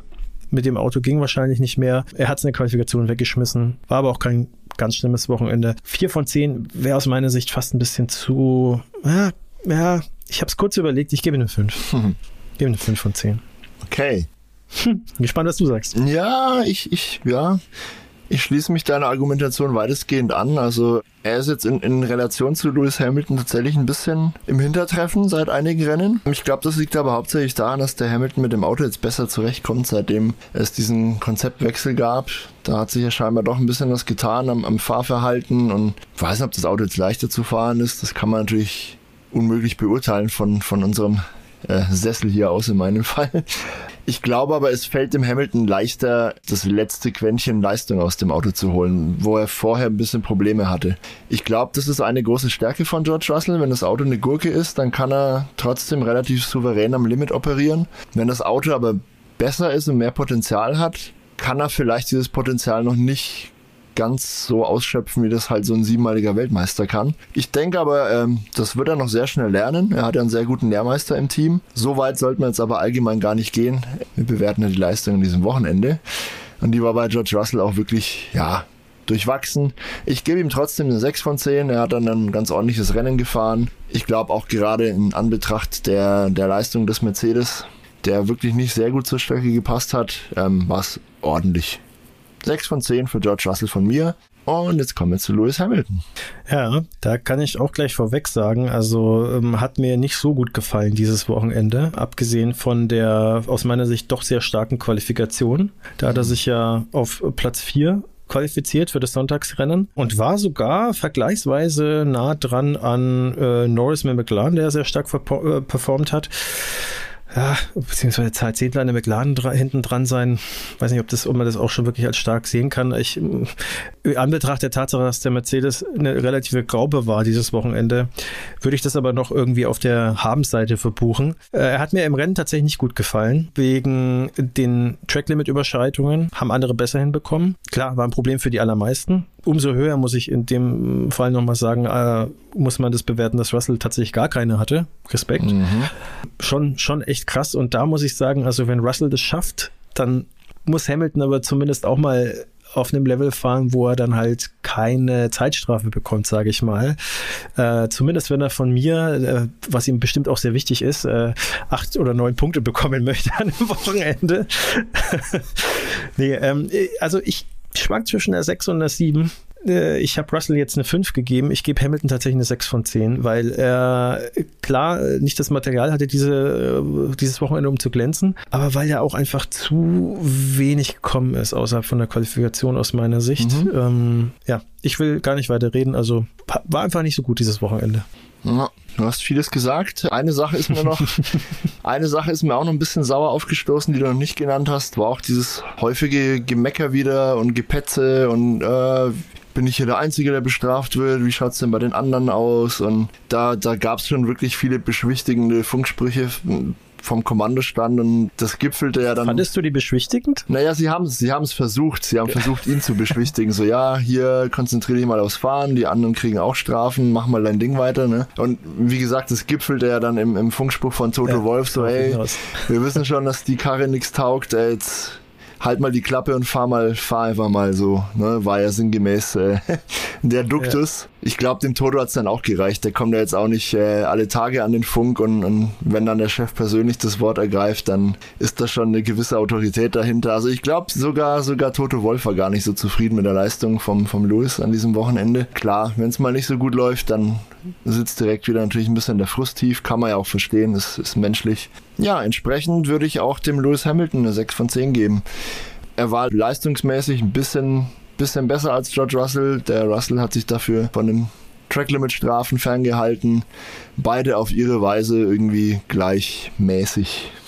ja, gleich, gleich underperformed. Kurze Ergänzung noch. Also, ähm, ich, ich fand, also du hast recht, ne? Äh, sein, sein äh, Ingenieur, der hat äh, mit Beschwichtigung versucht und dann irgendwann hat ja Toto Wolf tatsächlich dann äh, relativ hart gesagt, so ja, äh, wir wissen, die, das Auto ist nicht gut, äh, konzentrier dich da aufs Fahren, ne? Und den Tracklimits mhm. zu bleiben. In einer Art und Weise, also er hat ihn jetzt nicht angeschrien oder so, aber das ist schon nicht so oft vorgekommen. Also zwischen den Zahlen, glaube ich, was, also ich fand es ja. schon ziemlich hart. Das, das, das klang für mich, also ich will jetzt nicht zu viel reinlesen, aber es klang für mich tatsächlich so, als ob Hamilton jetzt in, an dem Wochenende schon generell sehr frustriert war, mhm. weil das Auto einfach nicht gegangen ist, was mhm. ja auch irgendwo verständlich ist, weil Kanada so gut lief nach den Updates äh, und jetzt dann irgendwie sozusagen gleich der nächste Rückschlag, mit dem man eigentlich nicht rechnen konnte. Vielleicht da einfach schon so ein bisschen krummelig im Fahrerlager war und äh, ne und ich finde auch tatsächlich, dass er, ähm, man, man hat ihn den Frust dieses Mal angemerkt. Also bisher, also seit 2022, hat das ja sehr gut gemanagt, da positiv zu bleiben und zu sagen, ja, hier, das war das erste Mal, wo ich, wo man richtig gemerkt hat, okay, dann bricht es dann doch selbst aus einem Lewis Hamilton mal raus, nicht immer so positiv zu sein und ja, wir machen weiter und so weiter. Das hat man gemerkt und äh, Toto Wolf hat dann auch gemeint, ihr solltet mal, es war ja auch eher Spaß, ihr solltet mal hören, äh, wie wir am Telefon miteinander reden, das war noch gar nichts, mhm. ja. Aber da ist Toto auch ganz gut drin, sozusagen, da mit so einem bisschen österreichischen Humor dann äh, nochmal das Ganze so ein bisschen ja. Sand ins Auge zu streuen, dass, dass das alles nicht so schlimm ist. Was er, finde ich, aber auch deutlich besser macht, und da können wir jetzt dann auch den äh, Schwenk zu Red Bull machen, mhm. die wir noch nicht besprochen haben, als so ein Christian Horner oder ein Helmut Marko, weil selbst wenn er seinen Hamilton kritisiert, findet er dann immer noch den Dreh dann so mit so ein bisschen Humor das Ganze wieder, ne? Okay, und jetzt machen wir weiter so ungefähr. Ja, ne? trotzdem legt er dann sinngemäß väterlich den Arm um die Schultern und sagt dann so, ja, war, ja, war halt ja. Mist, ne? Jetzt, jetzt ist aber gut und jetzt geht's weiter, ne? Das so, so kommt es immer rüber, klar. Ja. ja. Gut, Red Bull, sag an, Sergio Perez. Sergio Perez, äh, ich hatte es ja eigentlich schon, ich versuche mich kurz zu halten, ich habe es ja eigentlich jetzt schon an ein paar Stellen im Podcast gesagt, aus meiner Sicht aufsteigende Form. Track Limits, äh, da hat er sich alles verbockt, äh, fast, Quali, ne? sage ich mhm. mal. Ja, ich meine, im Endeffekt äh, ist er ja äh, sehr weit nach vorne gekommen im Rennen, Dritter geworden am Sonntag und im äh, Sprint war er ja Zweiter. Da ist er ja auch von mal schauen, ist er gestartet? Von zwei. Von, von zwei, ja, genau. die waren ja beide in der also gar nicht mal so, ja. genau, gar nicht mal so ein äh, katastrophales Wochenende eigentlich, wie man es nach dem äh, Freitags-Qualifying antizipiert hat. Und auch da, also in Anführungsstrichen war es ja nur die Überschreitung der Track Limits, ähm, sonst war er ja ultra nah an Verstappen dran äh, im, in der Qualifikation. Aber er hat halt die Track Limits überschritten. Ähm, Dreimal. So, dass er keine einzige gezeitete Runde hatte. Mhm. Also er hatte eine offiziell, zwei Minuten sechs, also mhm. über eine Minute langsamer als dann Bottas, der dann 14. geworden ist im Q2. Das darf halt nicht passieren. Ne? Da haben Helmut Marko und äh, Christian Horner schon recht. Und damit will ich es jetzt auch belassen. Ich hätte ihm eine 9 von 10 wahrscheinlich gegeben ohne das. Ich gebe ihm eine 7 von 10 mit dem. Ich gebe ihm glatte zwei Punkte, äh, weil Abzug, weil es einfach nicht passieren darf eigentlich, ja. Kann verstehen, dass sowas passieren kann, darf trotzdem nicht passieren. Die Aufholjagd war trotzdem sehr gut, auch wenn er natürlich das beste Auto hatte am Sonntag. Ja, 7 von 10, das kurz mhm. zu machen. So kurz war es gar nicht. Was sagst du? Ich gebe ihm eine 8 von 10. Er war für hm. mich neben Sainz und Norris die positivste Überraschung. Ich fand ihn auch sehr, sehr stark. Wie du sagst, abzüglich dieses Qualifyings am Freitag. Äh, ja, man kann jetzt natürlich viele Ausreden finden. Ihm ging es dann natürlich immer noch nicht so gut. Er war am Donnerstag gar nicht an der Strecke, lag mit Fieber, glaube ich, im Bett oder so. Und dann am Freitag, klar. Aber darf ihm halt trotzdem nicht passieren. Und am Freitag war auch das erste Mal, dass ich aktiv mitbekommen habe, dass Christian Horner ihn auch öffentlich kritisiert hat. Da dachte ich schon, oh wei, oh wei, wenn der jetzt schon wieder so ein Wochenende zum Vergessen hinlegt, dann schmeißen die ihn am Ende noch vor der Sommerpause raus. Die kennen da ja nichts. Aber er hat sich dann so. Er war, er war nicht fünf Millimeter krank. Irgendwie sowas hat er gesagt. Mm, also ja, Anspielung ja, auf, ne, genau, die- genau. Genau. Und Christian Horner meinte ja dann auch, ne, er muss doch wohl hinkriegen, eine Runde innerhalb der weißen Linien irgendwie zu absolvieren. Na, hat er nicht, hat er nicht hingebracht am Freitag, das war großer Mist. Aber was er am Samstag und am Sonntag gezeigt hat, war eigentlich fast schon eine 10 von 10. In Summe gebe ich ihm eine 8 von 10. Wie du sagst, aufsteigende Form, das lässt hoffen. Und ja, mal gucken, wie es dann in Silverstone für ihn weitergeht. Max Verstappen, welche Argumente finden wir gegen eine 10 von 10? Naja, äh, also du, bei mir ist es ja relativ eindeutig. Für mich gehört zu einer 10 von 10 im Regelfall auch dazu, dass man halt Dinge tut, die man mit dem Auto nicht erwarten kann. Jetzt ist es natürlich ein bisschen gemein, weil Max Verstappen, man erwartet halt, dass er Erster wird in dem tollen Auto und weil er halt so ein guter Fahrer ist. Deswegen, ich auch heute gebe ich ihm äh, nur in Anführungsstrichen eine 9 von 10, die aber wohl verdient. Äh, wie gesagt, 10 von 10, wenn da jetzt irgendwie da, da gehört für mich ein bisschen mehr dazu noch irgendwie, ne? Also, aber eigentlich hätte er es verdient gehabt, weil er ja so weit äh, nach vorne gefahren ist und weil auch der Abstand zu Perez so groß ist. Also gerade jetzt im Sprintrennen hat man es ja genau gesehen, da sind sie ja von 1 und 2 gestartet. Ah ja, komm, ich gebe ihm die 10 von 10 heute. Ich gebe ihm die 10 von 10 heute. Was? Also, ja, ich meine, man, man muss es, man muss es ihm einfach lassen. Ja, also ähm, äh, dieses, dieses Ding, den Perez, also diesen Fight, der war ja sowieso von beiden, war der super, ja. Beide ultra hart, beide vielleicht gerade so an der Grenze oder ein bisschen drüber von dem, was man eigentlich noch durchgehen lassen kann. Bin auch ganz froh, dass die Rennleitung da nicht irgendwie investigated hat. Hätte sie ja auch machen können Ja. teilweise. Ja, äh, einfach, er hat wieder gezeigt, dass er ein Vollblut-Racer ist, dass er einen kühlen Kopf bewahrt. Äh, ist ja nicht immer so, ne? Manchmal geht er über die Grenze. Da, wie gesagt, aus meiner Sicht gerade noch so drinnen und ähm, das macht auch Spaß und er hat mit Perez für die coolsten, mit Abstand coolsten Szenen am Wochenende gesorgt. Ja, ähm, ja okay, 10 von 10. Kann man, kann man nicht anders sagen bei ihm. Nicht schlecht. Ja, ich bin ein bisschen am Hadern, ehrlich gesagt. Ähm, Ach, jetzt kommst du, ja? Okay, alles klar. Ja, jetzt werde ich ja. schon mal ihm eine 10 geben. man Ja? muss ein bisschen abwägen. Ne? Ähm, also wenn, wenn man auf die nackten Zahlen schaut, dann ist es eine 10 von 10. Er war wieder überall immer führend. Ich glaube, Q1 war die einzige Session, wo er nicht Erster war. Da war er ganz knapp Zweiter hinter Sainz, wenn mich nicht alles täuscht. Aber das Q1 interessiert ja keinen. Also am Ende war er trotzdem auf Pole. äh, Pole hier, Pole da, Sieg, äh, schnellste Runde, bla bla bla. Er hat nicht alle Rennrunden angeführt am Sonntag. Das, Oh. seine, seine Serie ist gerissen. Ja, Die Formkurve steigt, äh, fällt ja, ja das, das war natürlich strategiebedingt, ja, weil die Ja, ja. Ferraris halt in der VSC-Phase Genau. gehalten haben. Er Kann halt er nicht. nichts für. Da kann er nichts Ja. für. Hat sie ja dann trotzdem gebügelt, meisterhaft. Er hat wirklich dann wieder beide überholt.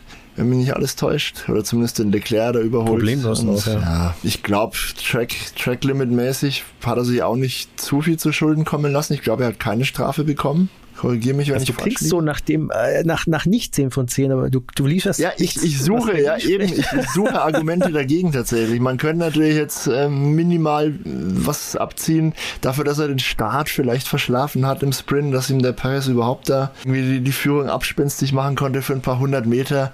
Aber ganz ehrlich, er hat ihn dann in der Folge deklassiert und ihm in 24 Runden 21 Sekunden abgenommen. Also, was willst du da meckern? Ich, ich komme nicht umhin, ihm auch eine 10 von 10 zu geben. Das, Das kommen sehen, ja. sorry. Wohlverdient auch. wie Ja, natürlich. Er ist Ja, halt wirklich unantastbar zurzeit. Kann man nicht mehr zu sagen. Jo, Ja. damit haben wir. Aber es gibt etwas, was absolut bewertet. nicht unantastbar ist und das sind, äh, und wir nehmen uns jetzt einfach nochmal die fünf Minuten drüber zu reden, Ja. die Limit-Problematik. aber auch oder? wirklich nicht mehr. A, bewegen wir uns schon wieder auf die zwei Stunden zu. B, habe ich überhaupt keinen Bock, mich schon wieder aufzuregen über dieses Thema. Deswegen machen wir es auch sehr sachlich, ist mein Vorschlag.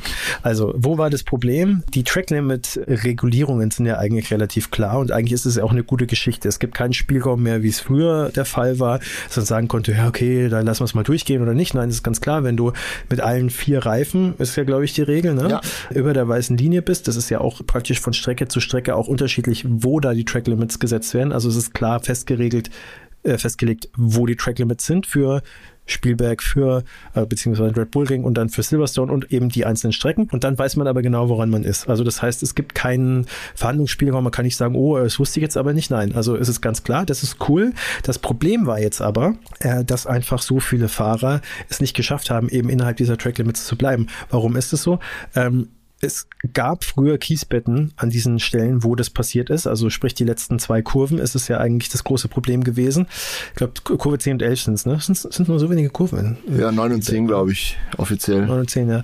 Na, auf jeden Fall. Die Curbs, ja, also diese, diese Streckenmarkierungen, ja, diese geriffelten, in dem Fall, glaube ich, blau und äh, weiß und rot, müsst ihr nochmal nachschauen, ist eigentlich auch egal. Die geben wenig haptisches Feedback. Das heißt, wenn du da drüber fährst, auf vielen Strecken ist es so, dass du spürst du ganz genau, ja. Da ist es so, so, du spürst es nicht besonders gut und dementsprechend spürst du es halt auch nicht so gut, dass du halt jetzt wirklich mit allen vier Reifen drüber bist. Und das ist in diesen hochgezüchteten Formel 1 Wagen auf dieser Strecke, in diesen zwei Kurven anscheinend nicht so einfach, wie man das vielleicht vermuten könnte. Viele haben ja gesagt, ja, das sind die besten Fahrer der Welt und dass sie das nicht hinbekommen, ja, selber schuld. Naja, aber wenn du halt weit über 1000 Überschreitungen an, einer, an einem Wochenende hast, ja, Mann. und da muss man dann die vier auch ein bisschen in Schutz nehmen, ja. Es, es gab jetzt im Nachhinein diese Strafen, aber ja, dann hätten sie halt von Anfang an Sensoren verbauen sollen, ja, wie das äh, bei der MotoGP zum Beispiel der Fall ist, äh, wie ich gelesen habe. Aber wenn du das halt nicht hast, dann ja, kann sowas passieren. Wenn das jetzt 2024 nochmal passiert, dann regt es mich dann aber auch wirklich auf. Mhm. Äh, ich habe auch schon zum Day vorher gemeint, dann schalte ich vielleicht auch einfach ab und äh, lese mir dann am Sonntagabend das Ergebnis durch, weil vorher weißt du es eh nicht, ja. Äh, ja, um es kurz zu machen, ähm, das ist die Problematik und äh, wie kann man das jetzt lösen? Übergebe ich jetzt mal das Wort an Dave. Äh, soweit ich weiß, entweder halt Kiesbett, aber das hatte man ja schon, oder halt Sausage Curbs oder halt vielleicht nochmal mehr Kurvenradius aufmachen oder so. Hm, was sagst du? Ja, es gibt einige Lösungsansätze. Es gibt auch noch einige Faktoren, die das Problem überhaupt hervorrufen. Zum einen, und das ist das Hauptproblem, ist man einfach schneller, wenn man das bisschen mehr an Strecke mitnimmt. Ja, Wenn es langsamer wäre, wird sich jeder dran halten. Als es feucht war am Samstag, ist jeder innerhalb der weißen Linien geblieben, weil wenn du da zu weit rauskommst, ist es halt nass und dann rutscht du halt weg. Also die können das grundsätzlich schon die Fahrer. Sie machen es halt nur nicht, weil es einfach schneller ist, wenn sie weiter drüber hinausfahren. Und alle operieren da so am Limit, dass sie gerade noch so mit einem halben Reifen auf der weißen Linie sind. Das peilen sie an. Das können die in der Regel auch alle reproduzieren. Ähm, nur hast du so Faktoren wie Wind zum Beispiel, der war wohl ziemlich stark, vor allem am Sonntag. Wenn du da einen kleinen Windstoß abkriegst, landest du halt eben ein paar Millimeter neben der Linie, ohne dass du irgendwas anders gemacht hast und ohne dass du reagieren kannst. Oder du fährst zu nah hinter einem her, ähm, hast dann doch ein bisschen verwirbelte Luft, schwuppdiwupp landest du neben der weißen Linie. Also die wissen schon alle genau, was sie machen und sie operieren halt so hart am Limit, dass der kleinste, winzigste Faktor dann sie direkt übers Limit drüber schiebt. Äh, blöd. Hamilton meinte, er hätte, also der, der hat ja, da kann ich seinen Frust ein bisschen verstehen. Ähm, auch aber von vier Seite verständlich. Der hatte ja, glaube ich, auf einen Schlag gleich mal drei Track-Limit-Überschreitungen äh, signalisiert ja. bekommen. Ja, ja. Das heißt, er hatte vorher keine Chance, sozusagen sich darauf einzustellen. Genau. Das war ja, glaube ich, schon Runde 14 oder so. Das heißt also, es war eigentlich ein Ding der Unmöglichkeit, dann noch irgendwie es nicht zu schaffen für die restlichen 60 Runden oder, oder 55 Runden, eben das nicht äh, zu überschreiten. Das ging aber fast da, das hätte, so. Genau, also jetzt nur exemplarisch Hamilton, weil der halt dann äh, gemeint hat, und der hat doch gesagt, er hätte halt untersteuern das ist ein Ding der Unmöglichkeit mehr oder weniger. Gut, sein Teamkollege hat gezeigt, das ist kein Ding der Unmöglichkeit. Ich glaube aber fast, dass Russell sich ganz bewusst irgendwie dazu entschieden hat, ultra safe zu fahren. Einfach, und der ist so clever, weil das hatten wir jetzt schon in, in vielerlei Hinsicht irgendwie äh, bemerkt. Der, der probiert dann mal irgendwie was aus, äh, irgendwie als erst aufs Licks zu gehen oder lauter solche ja. Geschichten. Und ich glaube wirklich, dass das diese Russellsche Cleverness tatsächlich in dem Fall war, dass er sich gedacht hat, hey, ich mache das jetzt einfach bewusst so, weil alle, die vor mir fahren, solange ich halbwegs an denen dran bleibe, am Ende werde ich nach vorne durchgereicht. Genau. Das ist ja. ja so ein bisschen passiert, ist am Ende ja sogar vor Hamilton gelandet ja, dadurch. Das hat schon geklappt für ihn. Ja, das Problem war, also generell zwei große Probleme hatte ich mit diesem ganzen Theater, sage ich mal, und da habe ich mich wirklich tierisch geärgert. Das größte Problem ist natürlich, dass, ich glaube, fünfeinhalb Stunden nach Rennende oder so das Ergebnis halt korrigiert wird. Das ist nie im Sinne der Fans, das ist nie im Sinne der Formel 1, sowas will man einfach nicht sehen. Und das war halt der Fall. Es gab dann einen Protest von Aston Martin, dass äh, die Rennleitung sich doch bitte noch diese und jene und noch eine Szene anschauen soll, weil äh, Fahrer nicht bestraft wurden, die eindeutig über einer Linie waren. Diesen, diesen Protest äh, hat die FIA akzeptiert, ihm, ihm auch stattgegeben sozusagen und sich die Sachen nochmal angeschaut, beziehungsweise sie waren ohnehin dabei, sich das anzuschauen. Dazu sage ich gleich nochmal was. Auf jeden Fall wurden dann nach dem Rennen, ich glaube, noch insgesamt acht Fahrer bestraft und teilweise wirklich zurückversetzt. Äh, äh, Sainz zum Beispiel, Stroll, glaube ich, Ocon natürlich.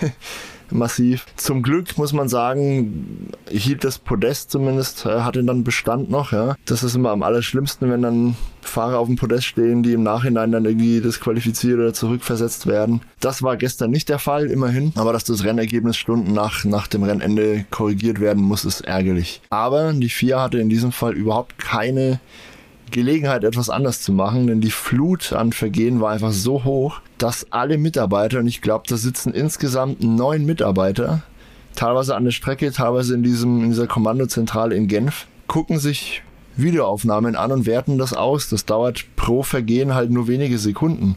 Aber wenn du einfach um die 1200 Vergehen, wie man da mutmaßt, äh, anschauen musst, dauert das ja allein schon viereinhalb Stunden hat jemand ausgerechnet, habe ich gesehen. So gesehen war es, so gesehen äh, war es natürlich auch äh, tatsächlich schnell, äh, ja, also auch wenn es sich nicht so angefühlt ja. hat.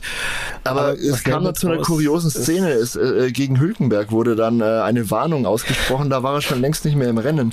Aber die konnten es einfach nicht in Echtzeit alles bearbeitet kriegen. Ja. Äh, Alex Alban hat es dann auch in, in der Post-Race-Show gesagt, naja, er hat dann auch in Runde 20 mal einen Hinweis bekommen, so ey, achte mal auf die Track-Limits und er hat sich schon gefreut, so was, Runde 20 und ich krieg zum ersten Mal irgendwie eine kleine Verwarnung, da habe ich mir ganz wacker geschlagen. Und dann hat er eine Runde später die nächste Verwarnung bekommen, eine Runde später noch eine und zack hat er schon eine Strafe gehabt, obwohl er nichts verändert hat. Er hat dann nach der ersten Verwarnung super drauf geachtet und ist total innerhalb der Linien geblieben und hat dann trotzdem noch eine und noch eine Verwarnung bekommen, bis ihm das Team dann gesagt hat, so ja, das sind alles jetzt Verwarnungen für Vergehen aus der Runde, keine Ahnung, 4, 5, 7, 9, irgendwie sowas. Und die kommen einfach nicht hinterher.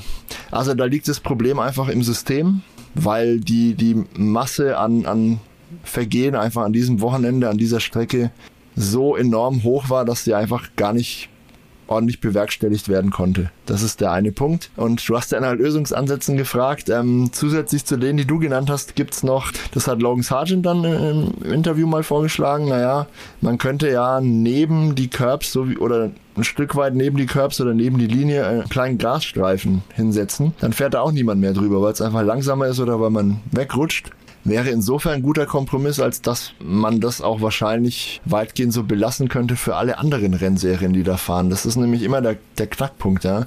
Man kann da schon Kiesbetten hinbauen für die Formel 1, das ist aber halt sauteuer. Und für die anderen 50, 51 Rennwochenenden, die dann so einer permanenten Rennstrecke stattfinden, ist ein Kiesbett halt aber keine gute Lösung, ja. Äh, vor allem für die Motorradfahrer. Genau, da hast du Motorradfahrer. Das Problem, wenn die stürzen, das ist nicht schön. Genau, du, das du hast besser für die, wenn das anders gelöst ist, ja. Du hast aber auch andere Rennserien, wo das fahrerische Niveau einfach nicht so hoch ist oder halt auch wirklich so Tourist, äh, Tourist Trophy mäßig, wo dann halt ähm, ja Privatmenschen mit ihren schnell Autos an die Strecke kommen und dann da rumfahren. Und dann möchtest du auch nicht einen Haufen Geld zahlen und dann nach zwei Runden im Kiesbett stecken bleiben, nur weil du einen kleinen Fehler gemacht hast. Du kannst es ja gar nicht besser, ja. Da, die sind natürlich sehr dankbar, wenn da ein asphaltierter Auslauf ist, dann machen die zwar einen Fehler und ja, passiert aber nichts, kannst du weiterfahren.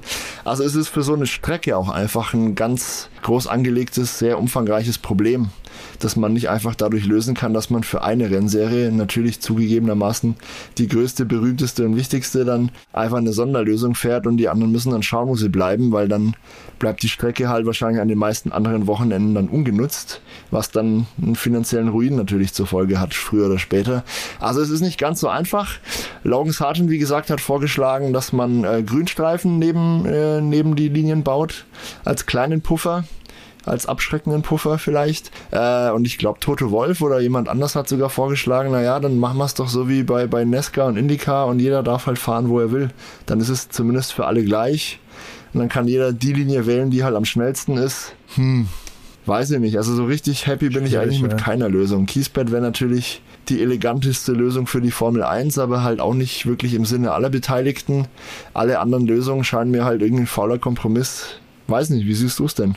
Hast du. Ja, also ich kann das soweit unterschreiben. Vielleicht noch zwei Ergänzungen. Also theoretische Lösungen wären Sausage Curbs. Aus meiner Sicht überhaupt äh, keine Option. Man hat gesehen, äh, die Autos, die heben teilweise ab. Also es gibt nur einen gewissen Clip aus, ich glaube, Formel 2 oder 3 in Monza. Da fliegt einer wirklich, der hebt wirklich ja. ab wie eine Rakete. Ja. Kann froh sein, dass dem nichts passiert ist. Hätte auch sterben können. Also ist, glaube ich, vor zwei Jahren gewesen. Wahnsinn. Also ähm, das Sausage Curbs Katastrophe ähm, waren, äh, waren ja auch, ich meine, ohne den Halo wäre wahrscheinlich Hamilton nicht mehr unter uns. Mhm. Wir erinnern uns an Monza 2021, wo Verstappen über den Sausage Curb gehüpft ist und dann auf dem Auto von Hamilton gelandet ist. Also da wäre Sense gewesen. Das will keiner sehen. Also Sausage Curbs für mich absolutes Sicherheitsrisiko, keine Option. Andere Curbs, äh, die vielleicht mehr Feedback geben, wären theoretisch eine Option. Ähm, auch da wieder das Problem mit anderen Rennklassen. Naja, ich lasse mich lieber mal äh, überraschen, was die äh, FIA und äh, ja praktisch dann die Owner vom Red Bull Ring da im Endeffekt aus dem Hut zaubern. Ich hoffe, dass sie reagieren. Aber eigentlich müssen sie es, weil sowas will keiner mehr haben. Und äh, das ist ja dann auch nur negative Publicity fürs Rennen. Das braucht keiner, das will keiner. Und man will ja die Fans auch nicht verärgern. Deswegen, ich glaube, da wird was folgen. Ich hoffe, dass es die richtigen Konsequenzen sind. Und dementsprechend würde ich sagen, wir wissen jetzt, um was es geht. Äh, ich hoffe, wir haben euch das auch noch halbwegs gut erklären können. Und äh, wir springen äh, dann äh, an der Stelle, glaube ich, zu unserer Zuhörerfrage und so langsam ans Ende des Podcasts, Dave, oder? Hörerfrage. Das wird, glaube ich, schon wieder eine episch lange Folge vermutlich Rekord verflucht. Ich dachte, wir schaffen es unter 90 Minuten zu bleiben, aber tun wir nicht. Aber wir haben eine ziemlich coole Hörerfrage von einer ziemlich coolen Person auch diesmal. Ich glaube, Sebastian, tatsächlich hat uns deine Mama mal eine Frage geschickt. Wie geil ist das denn? Du hast ja letztens schon ja, erzählt, dass sie mit dir Formel genau. 1 geguckt hat. Äh, und jetzt äh, integriert auch, auch sie. haben das zusammengeschaut. Ja. ja, jetzt integriert sie sich hier sogar in unseren Podcast. Schieß los. So sieht's aus. Und zwar hat sie äh, einige Fragen gestellt, aber äh, eine davon war, warum gibt es keine Formel 1-Fahrerinnen? Das ist eine sehr gute Frage, auf die es keine einfache Antwort gibt.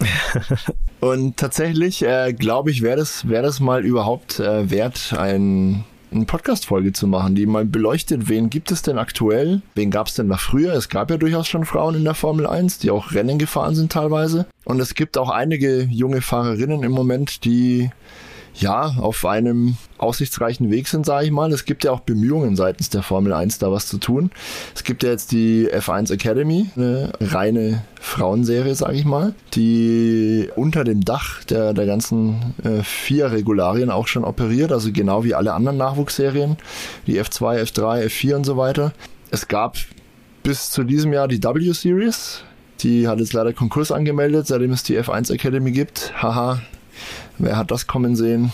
Ein bisschen schade, ja. W-Series war eigentlich auch ganz cool immer, habe ich auch gerne ein bisschen reingespitzt. Ja, aber gehen wir doch die Frage mal an. Warum gibt es denn keine Frauen in der Formel 1?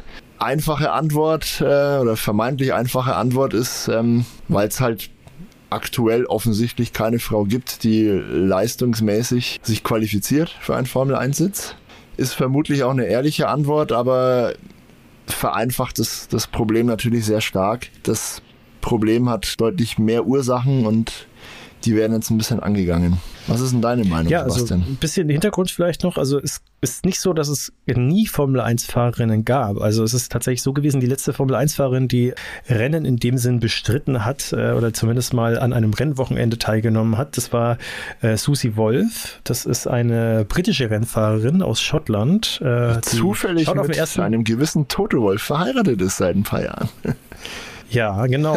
ähm, die, die sieht ihm auch ein bisschen ähnlich tatsächlich, finde ich. Ja? Äh, man sagt ja auch immer so ein bisschen, dass äh, Paare, äh, wo, wo, also es gab mal eine Studie dazu, Mini-Exkurs, äh, wo, wenn du Gesichter übereinander legst und äh, sich da die äh, Merkmale relativ ähnlich sind, dass sie eine höhere Wahrscheinlichkeit haben, äh, lange zusammen zu bleiben. Okay. Also mal als, als äh, Mini-Exkurs. Genau, weil ich habe ich hab jetzt gerade auch den Wikipedia-Eintrag von ihr angeschaut und ich habe mir gedacht, so, hey, das ich dachte, ich dachte aber tatsächlich, dass das nicht die Frau ist, aber ja, ist die Frau von Toto Wolf. Doch, doch. Äh, die hat aber tatsächlich 2014 äh, einige Freitagstrainings für das Williams-Team abgeschlossen in der Formel 1, ähm, war aber halt nicht Teilnehmerin von dem Rennen selber. Und tatsächlich gab es aber auch mal äh, eine Frau oder gab es mal Frauen, die ja Formel 1-Rennen gefahren haben, ist aber schon eine Weile her. Und zwar Lella Lombardi, 1976 war die letzte Frau, die wirklich an einem Formel 1-Rennen auch teilgenommen hat. Die hat auch Punkte Seitdem, geholt, meine ich, oder? Oder mal zumindest. Ja, du hast recht. Also sie hat also Punkte kann man nicht sagen. Sie hat 0,5 WM-Punkte hat sie geholt. immerhin, ja, ah, immerhin. Okay. Sie hat äh, ersten Start gehabt 75 in Afrika, Südafrika und letzten Start 76 beim Großen Preis von Österreich.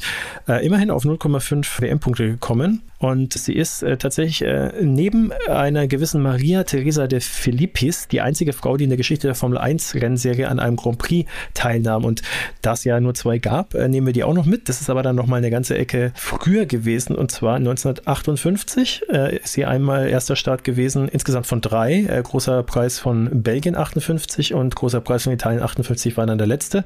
Ja, und sie war damit die erste Frau, die in der Formel 1 an den Start gegangen ist. Damals noch Automobilweltmeisterschaft, also hieß noch nicht Formel 1 Weltmeisterschaft. Ja, Okay, ähm, du hast ja nach Erklärungsansätzen gefragt. Ähm, das ist jetzt natürlich jetzt nicht hochwissenschaftlich, aber äh, ich versuch's mal. Was mir so ein bisschen gekommen ist, und umso höher ist es, finde ich, einzuschätzen, äh, dass Maria Teresa de Filippis da äh, in diesen frühen Jahren gefahren ist. Das war ja auch so ein bisschen so ein Playboy-Sport, ne? Also äh, heutzutage ist es ein seriöser äh, Sport. Früher waren da so, ja, äh, war schon sehr männerdominiert, noch mehr als heute so gefühlt, ne? Und es gab Grid Girls, es war alles so ein bisschen, ja, sagen wir mal, auf diese Klasse, ja genau, sehr schön ausgedrückt. Ne? Heutzutage würde man ganz klar sagen, ist äh, total sexistisch gewesen damals die Formel 1.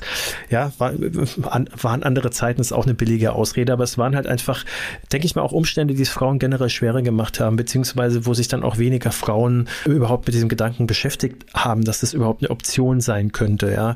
Und dann kommt natürlich auch noch so ein bisschen dieses körperliche Element dazu. Ich will nicht sagen, dass das ausschließt, aber es ist schon sehr, sehr körperlich, der Sport. Es ist ein Hochleistungssport und auch unter den Männern äh, merkst du ja große Unterschiede teilweise. Also die so Leute wie Nikita Mazepin zum Beispiel war jetzt wahrscheinlich der letzte oder Latifi, äh, die sind halt einfach auf einem deutlich geringeren Level als jetzt äh, der Rest vom Feld. Also und als Frau hast du, musst du einfach ganz klar sagen, körperlich erstmal natürlich einen Nachteil. Ne? Du hast nicht diese Muskelmasse und diese, diese grundsätzliche Fitness. Nicht in allen Sportarten brauchst du die, aber ich denke, das ist ein Faktor. Und der dritte Faktor, glaube ich, ist, dass die Nachwuchsarbeit äh, Frauen wahrscheinlich schon auch ein bisschen, ich will jetzt nicht sagen benachteiligt aktiv, aber wahrscheinlich von den Strukturen her verbesserungswürdig ist. Deswegen ist ja mit der W-Series oder halt jetzt mit der CF1 Academy, wie die strukturiert ist, das Ganze auch nochmal mit einem anderen Ansatz versehen worden in den letzten Jahren. Man sieht ja auch bei den Teamvorstellungen tatsächlich inzwischen vor der Saison, wenn die neuen Autos vorgestellt werden, bei den allermeisten Teams dann auch immer ein, zwei Frauen oder manchmal auch, wenn man so die, die eigene Team-eigene Academy dann sieht, gerade bei Mercedes ist mir das aufgefallen,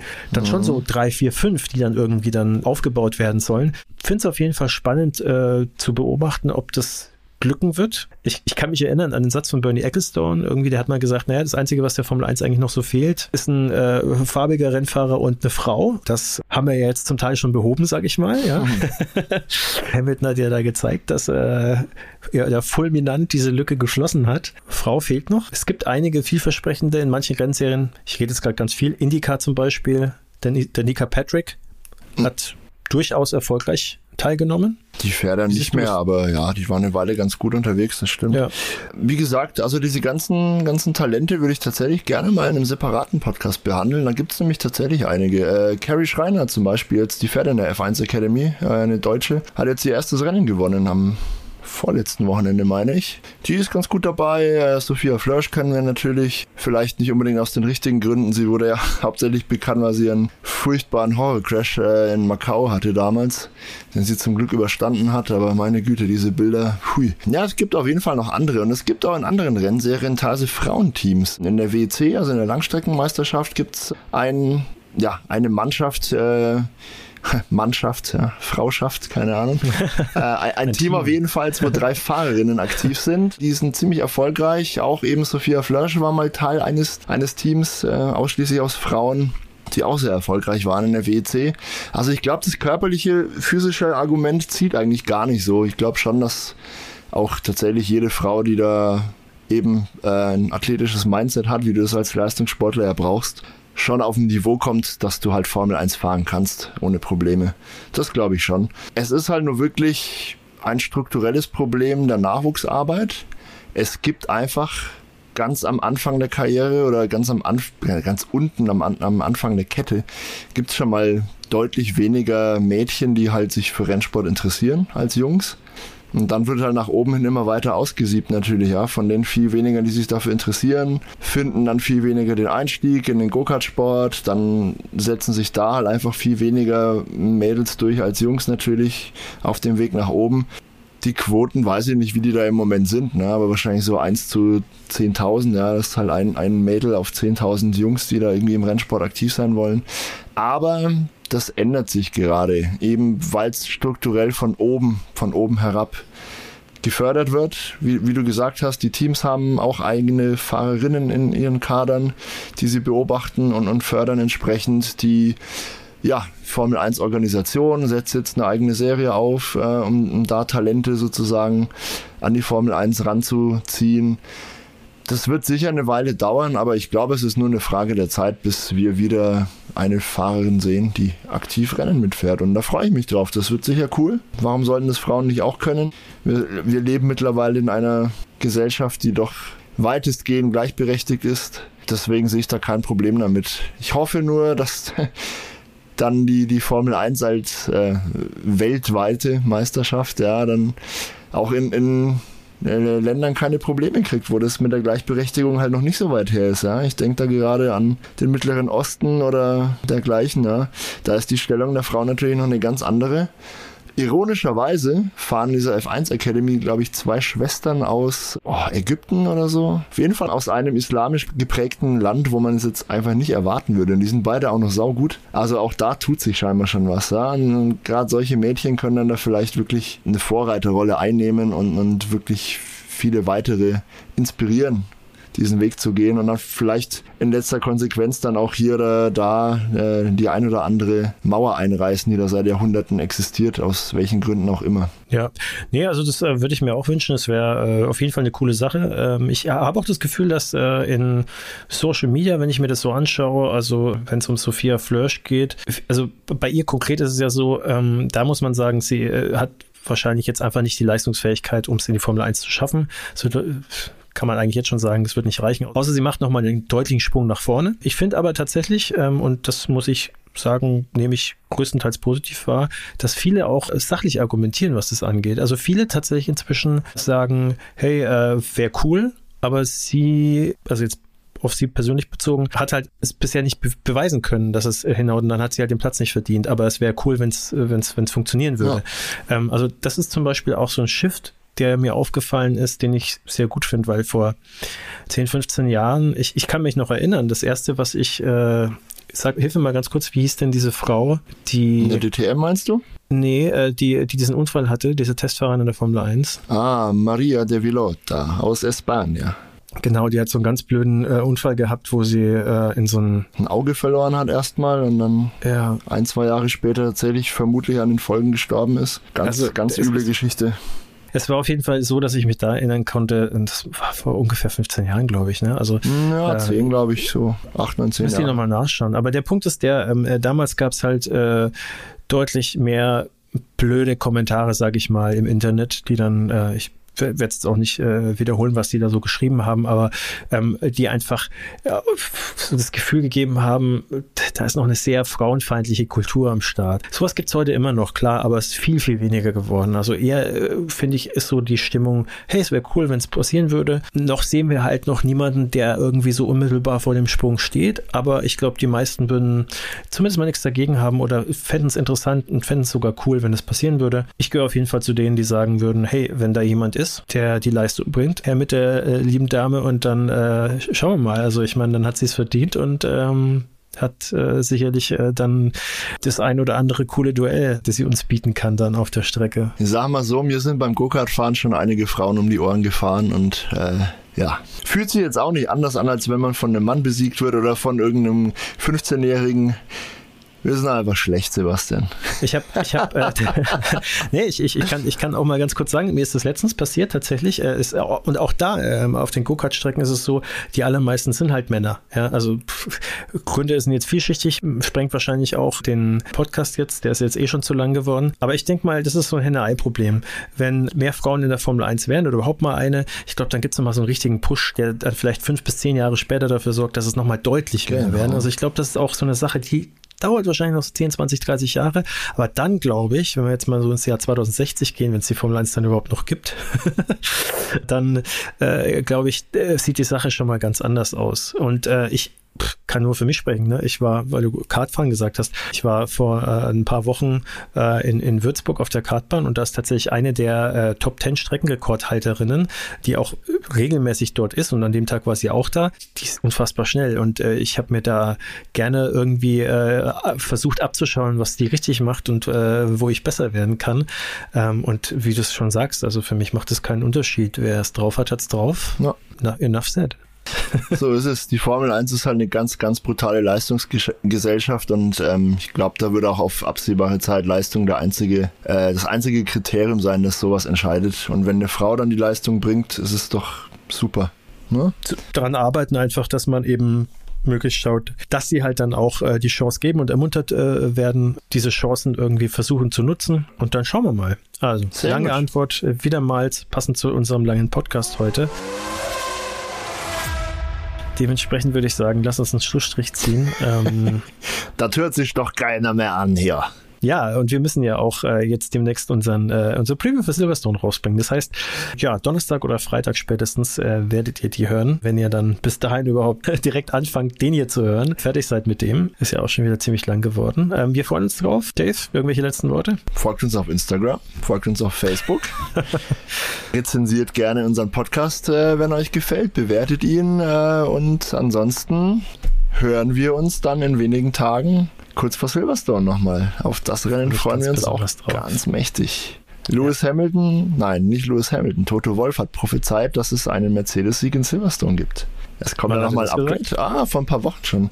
Als es, als es hieß, wie denn das äh, Upgrade-Programm noch aussieht, da hat er gemeint, ja, sie bringen hier ein großes Upgrade irgendwie und in Silverstone kommt nochmal ein großes und kurz vor der Sommerpause dann noch eins. Und dann hat ähm, ja, der, der Journalist, glaube ich, die Journalistin, ich weiß es gar nicht, gefragt, ob es denn wohl für, für Siege reichen kann noch diese Saison, hat Toto Wolf eiskalt gemeint und gezwinkert dabei. Ja, in Silverstone. ja, Schauen wir ernst in diesem Sinne. Hat, ja, schauen. Spannend. Gut, bis okay, dahin, dann. liebe Hörer, vielen Dank äh, und auf bald. Ciao.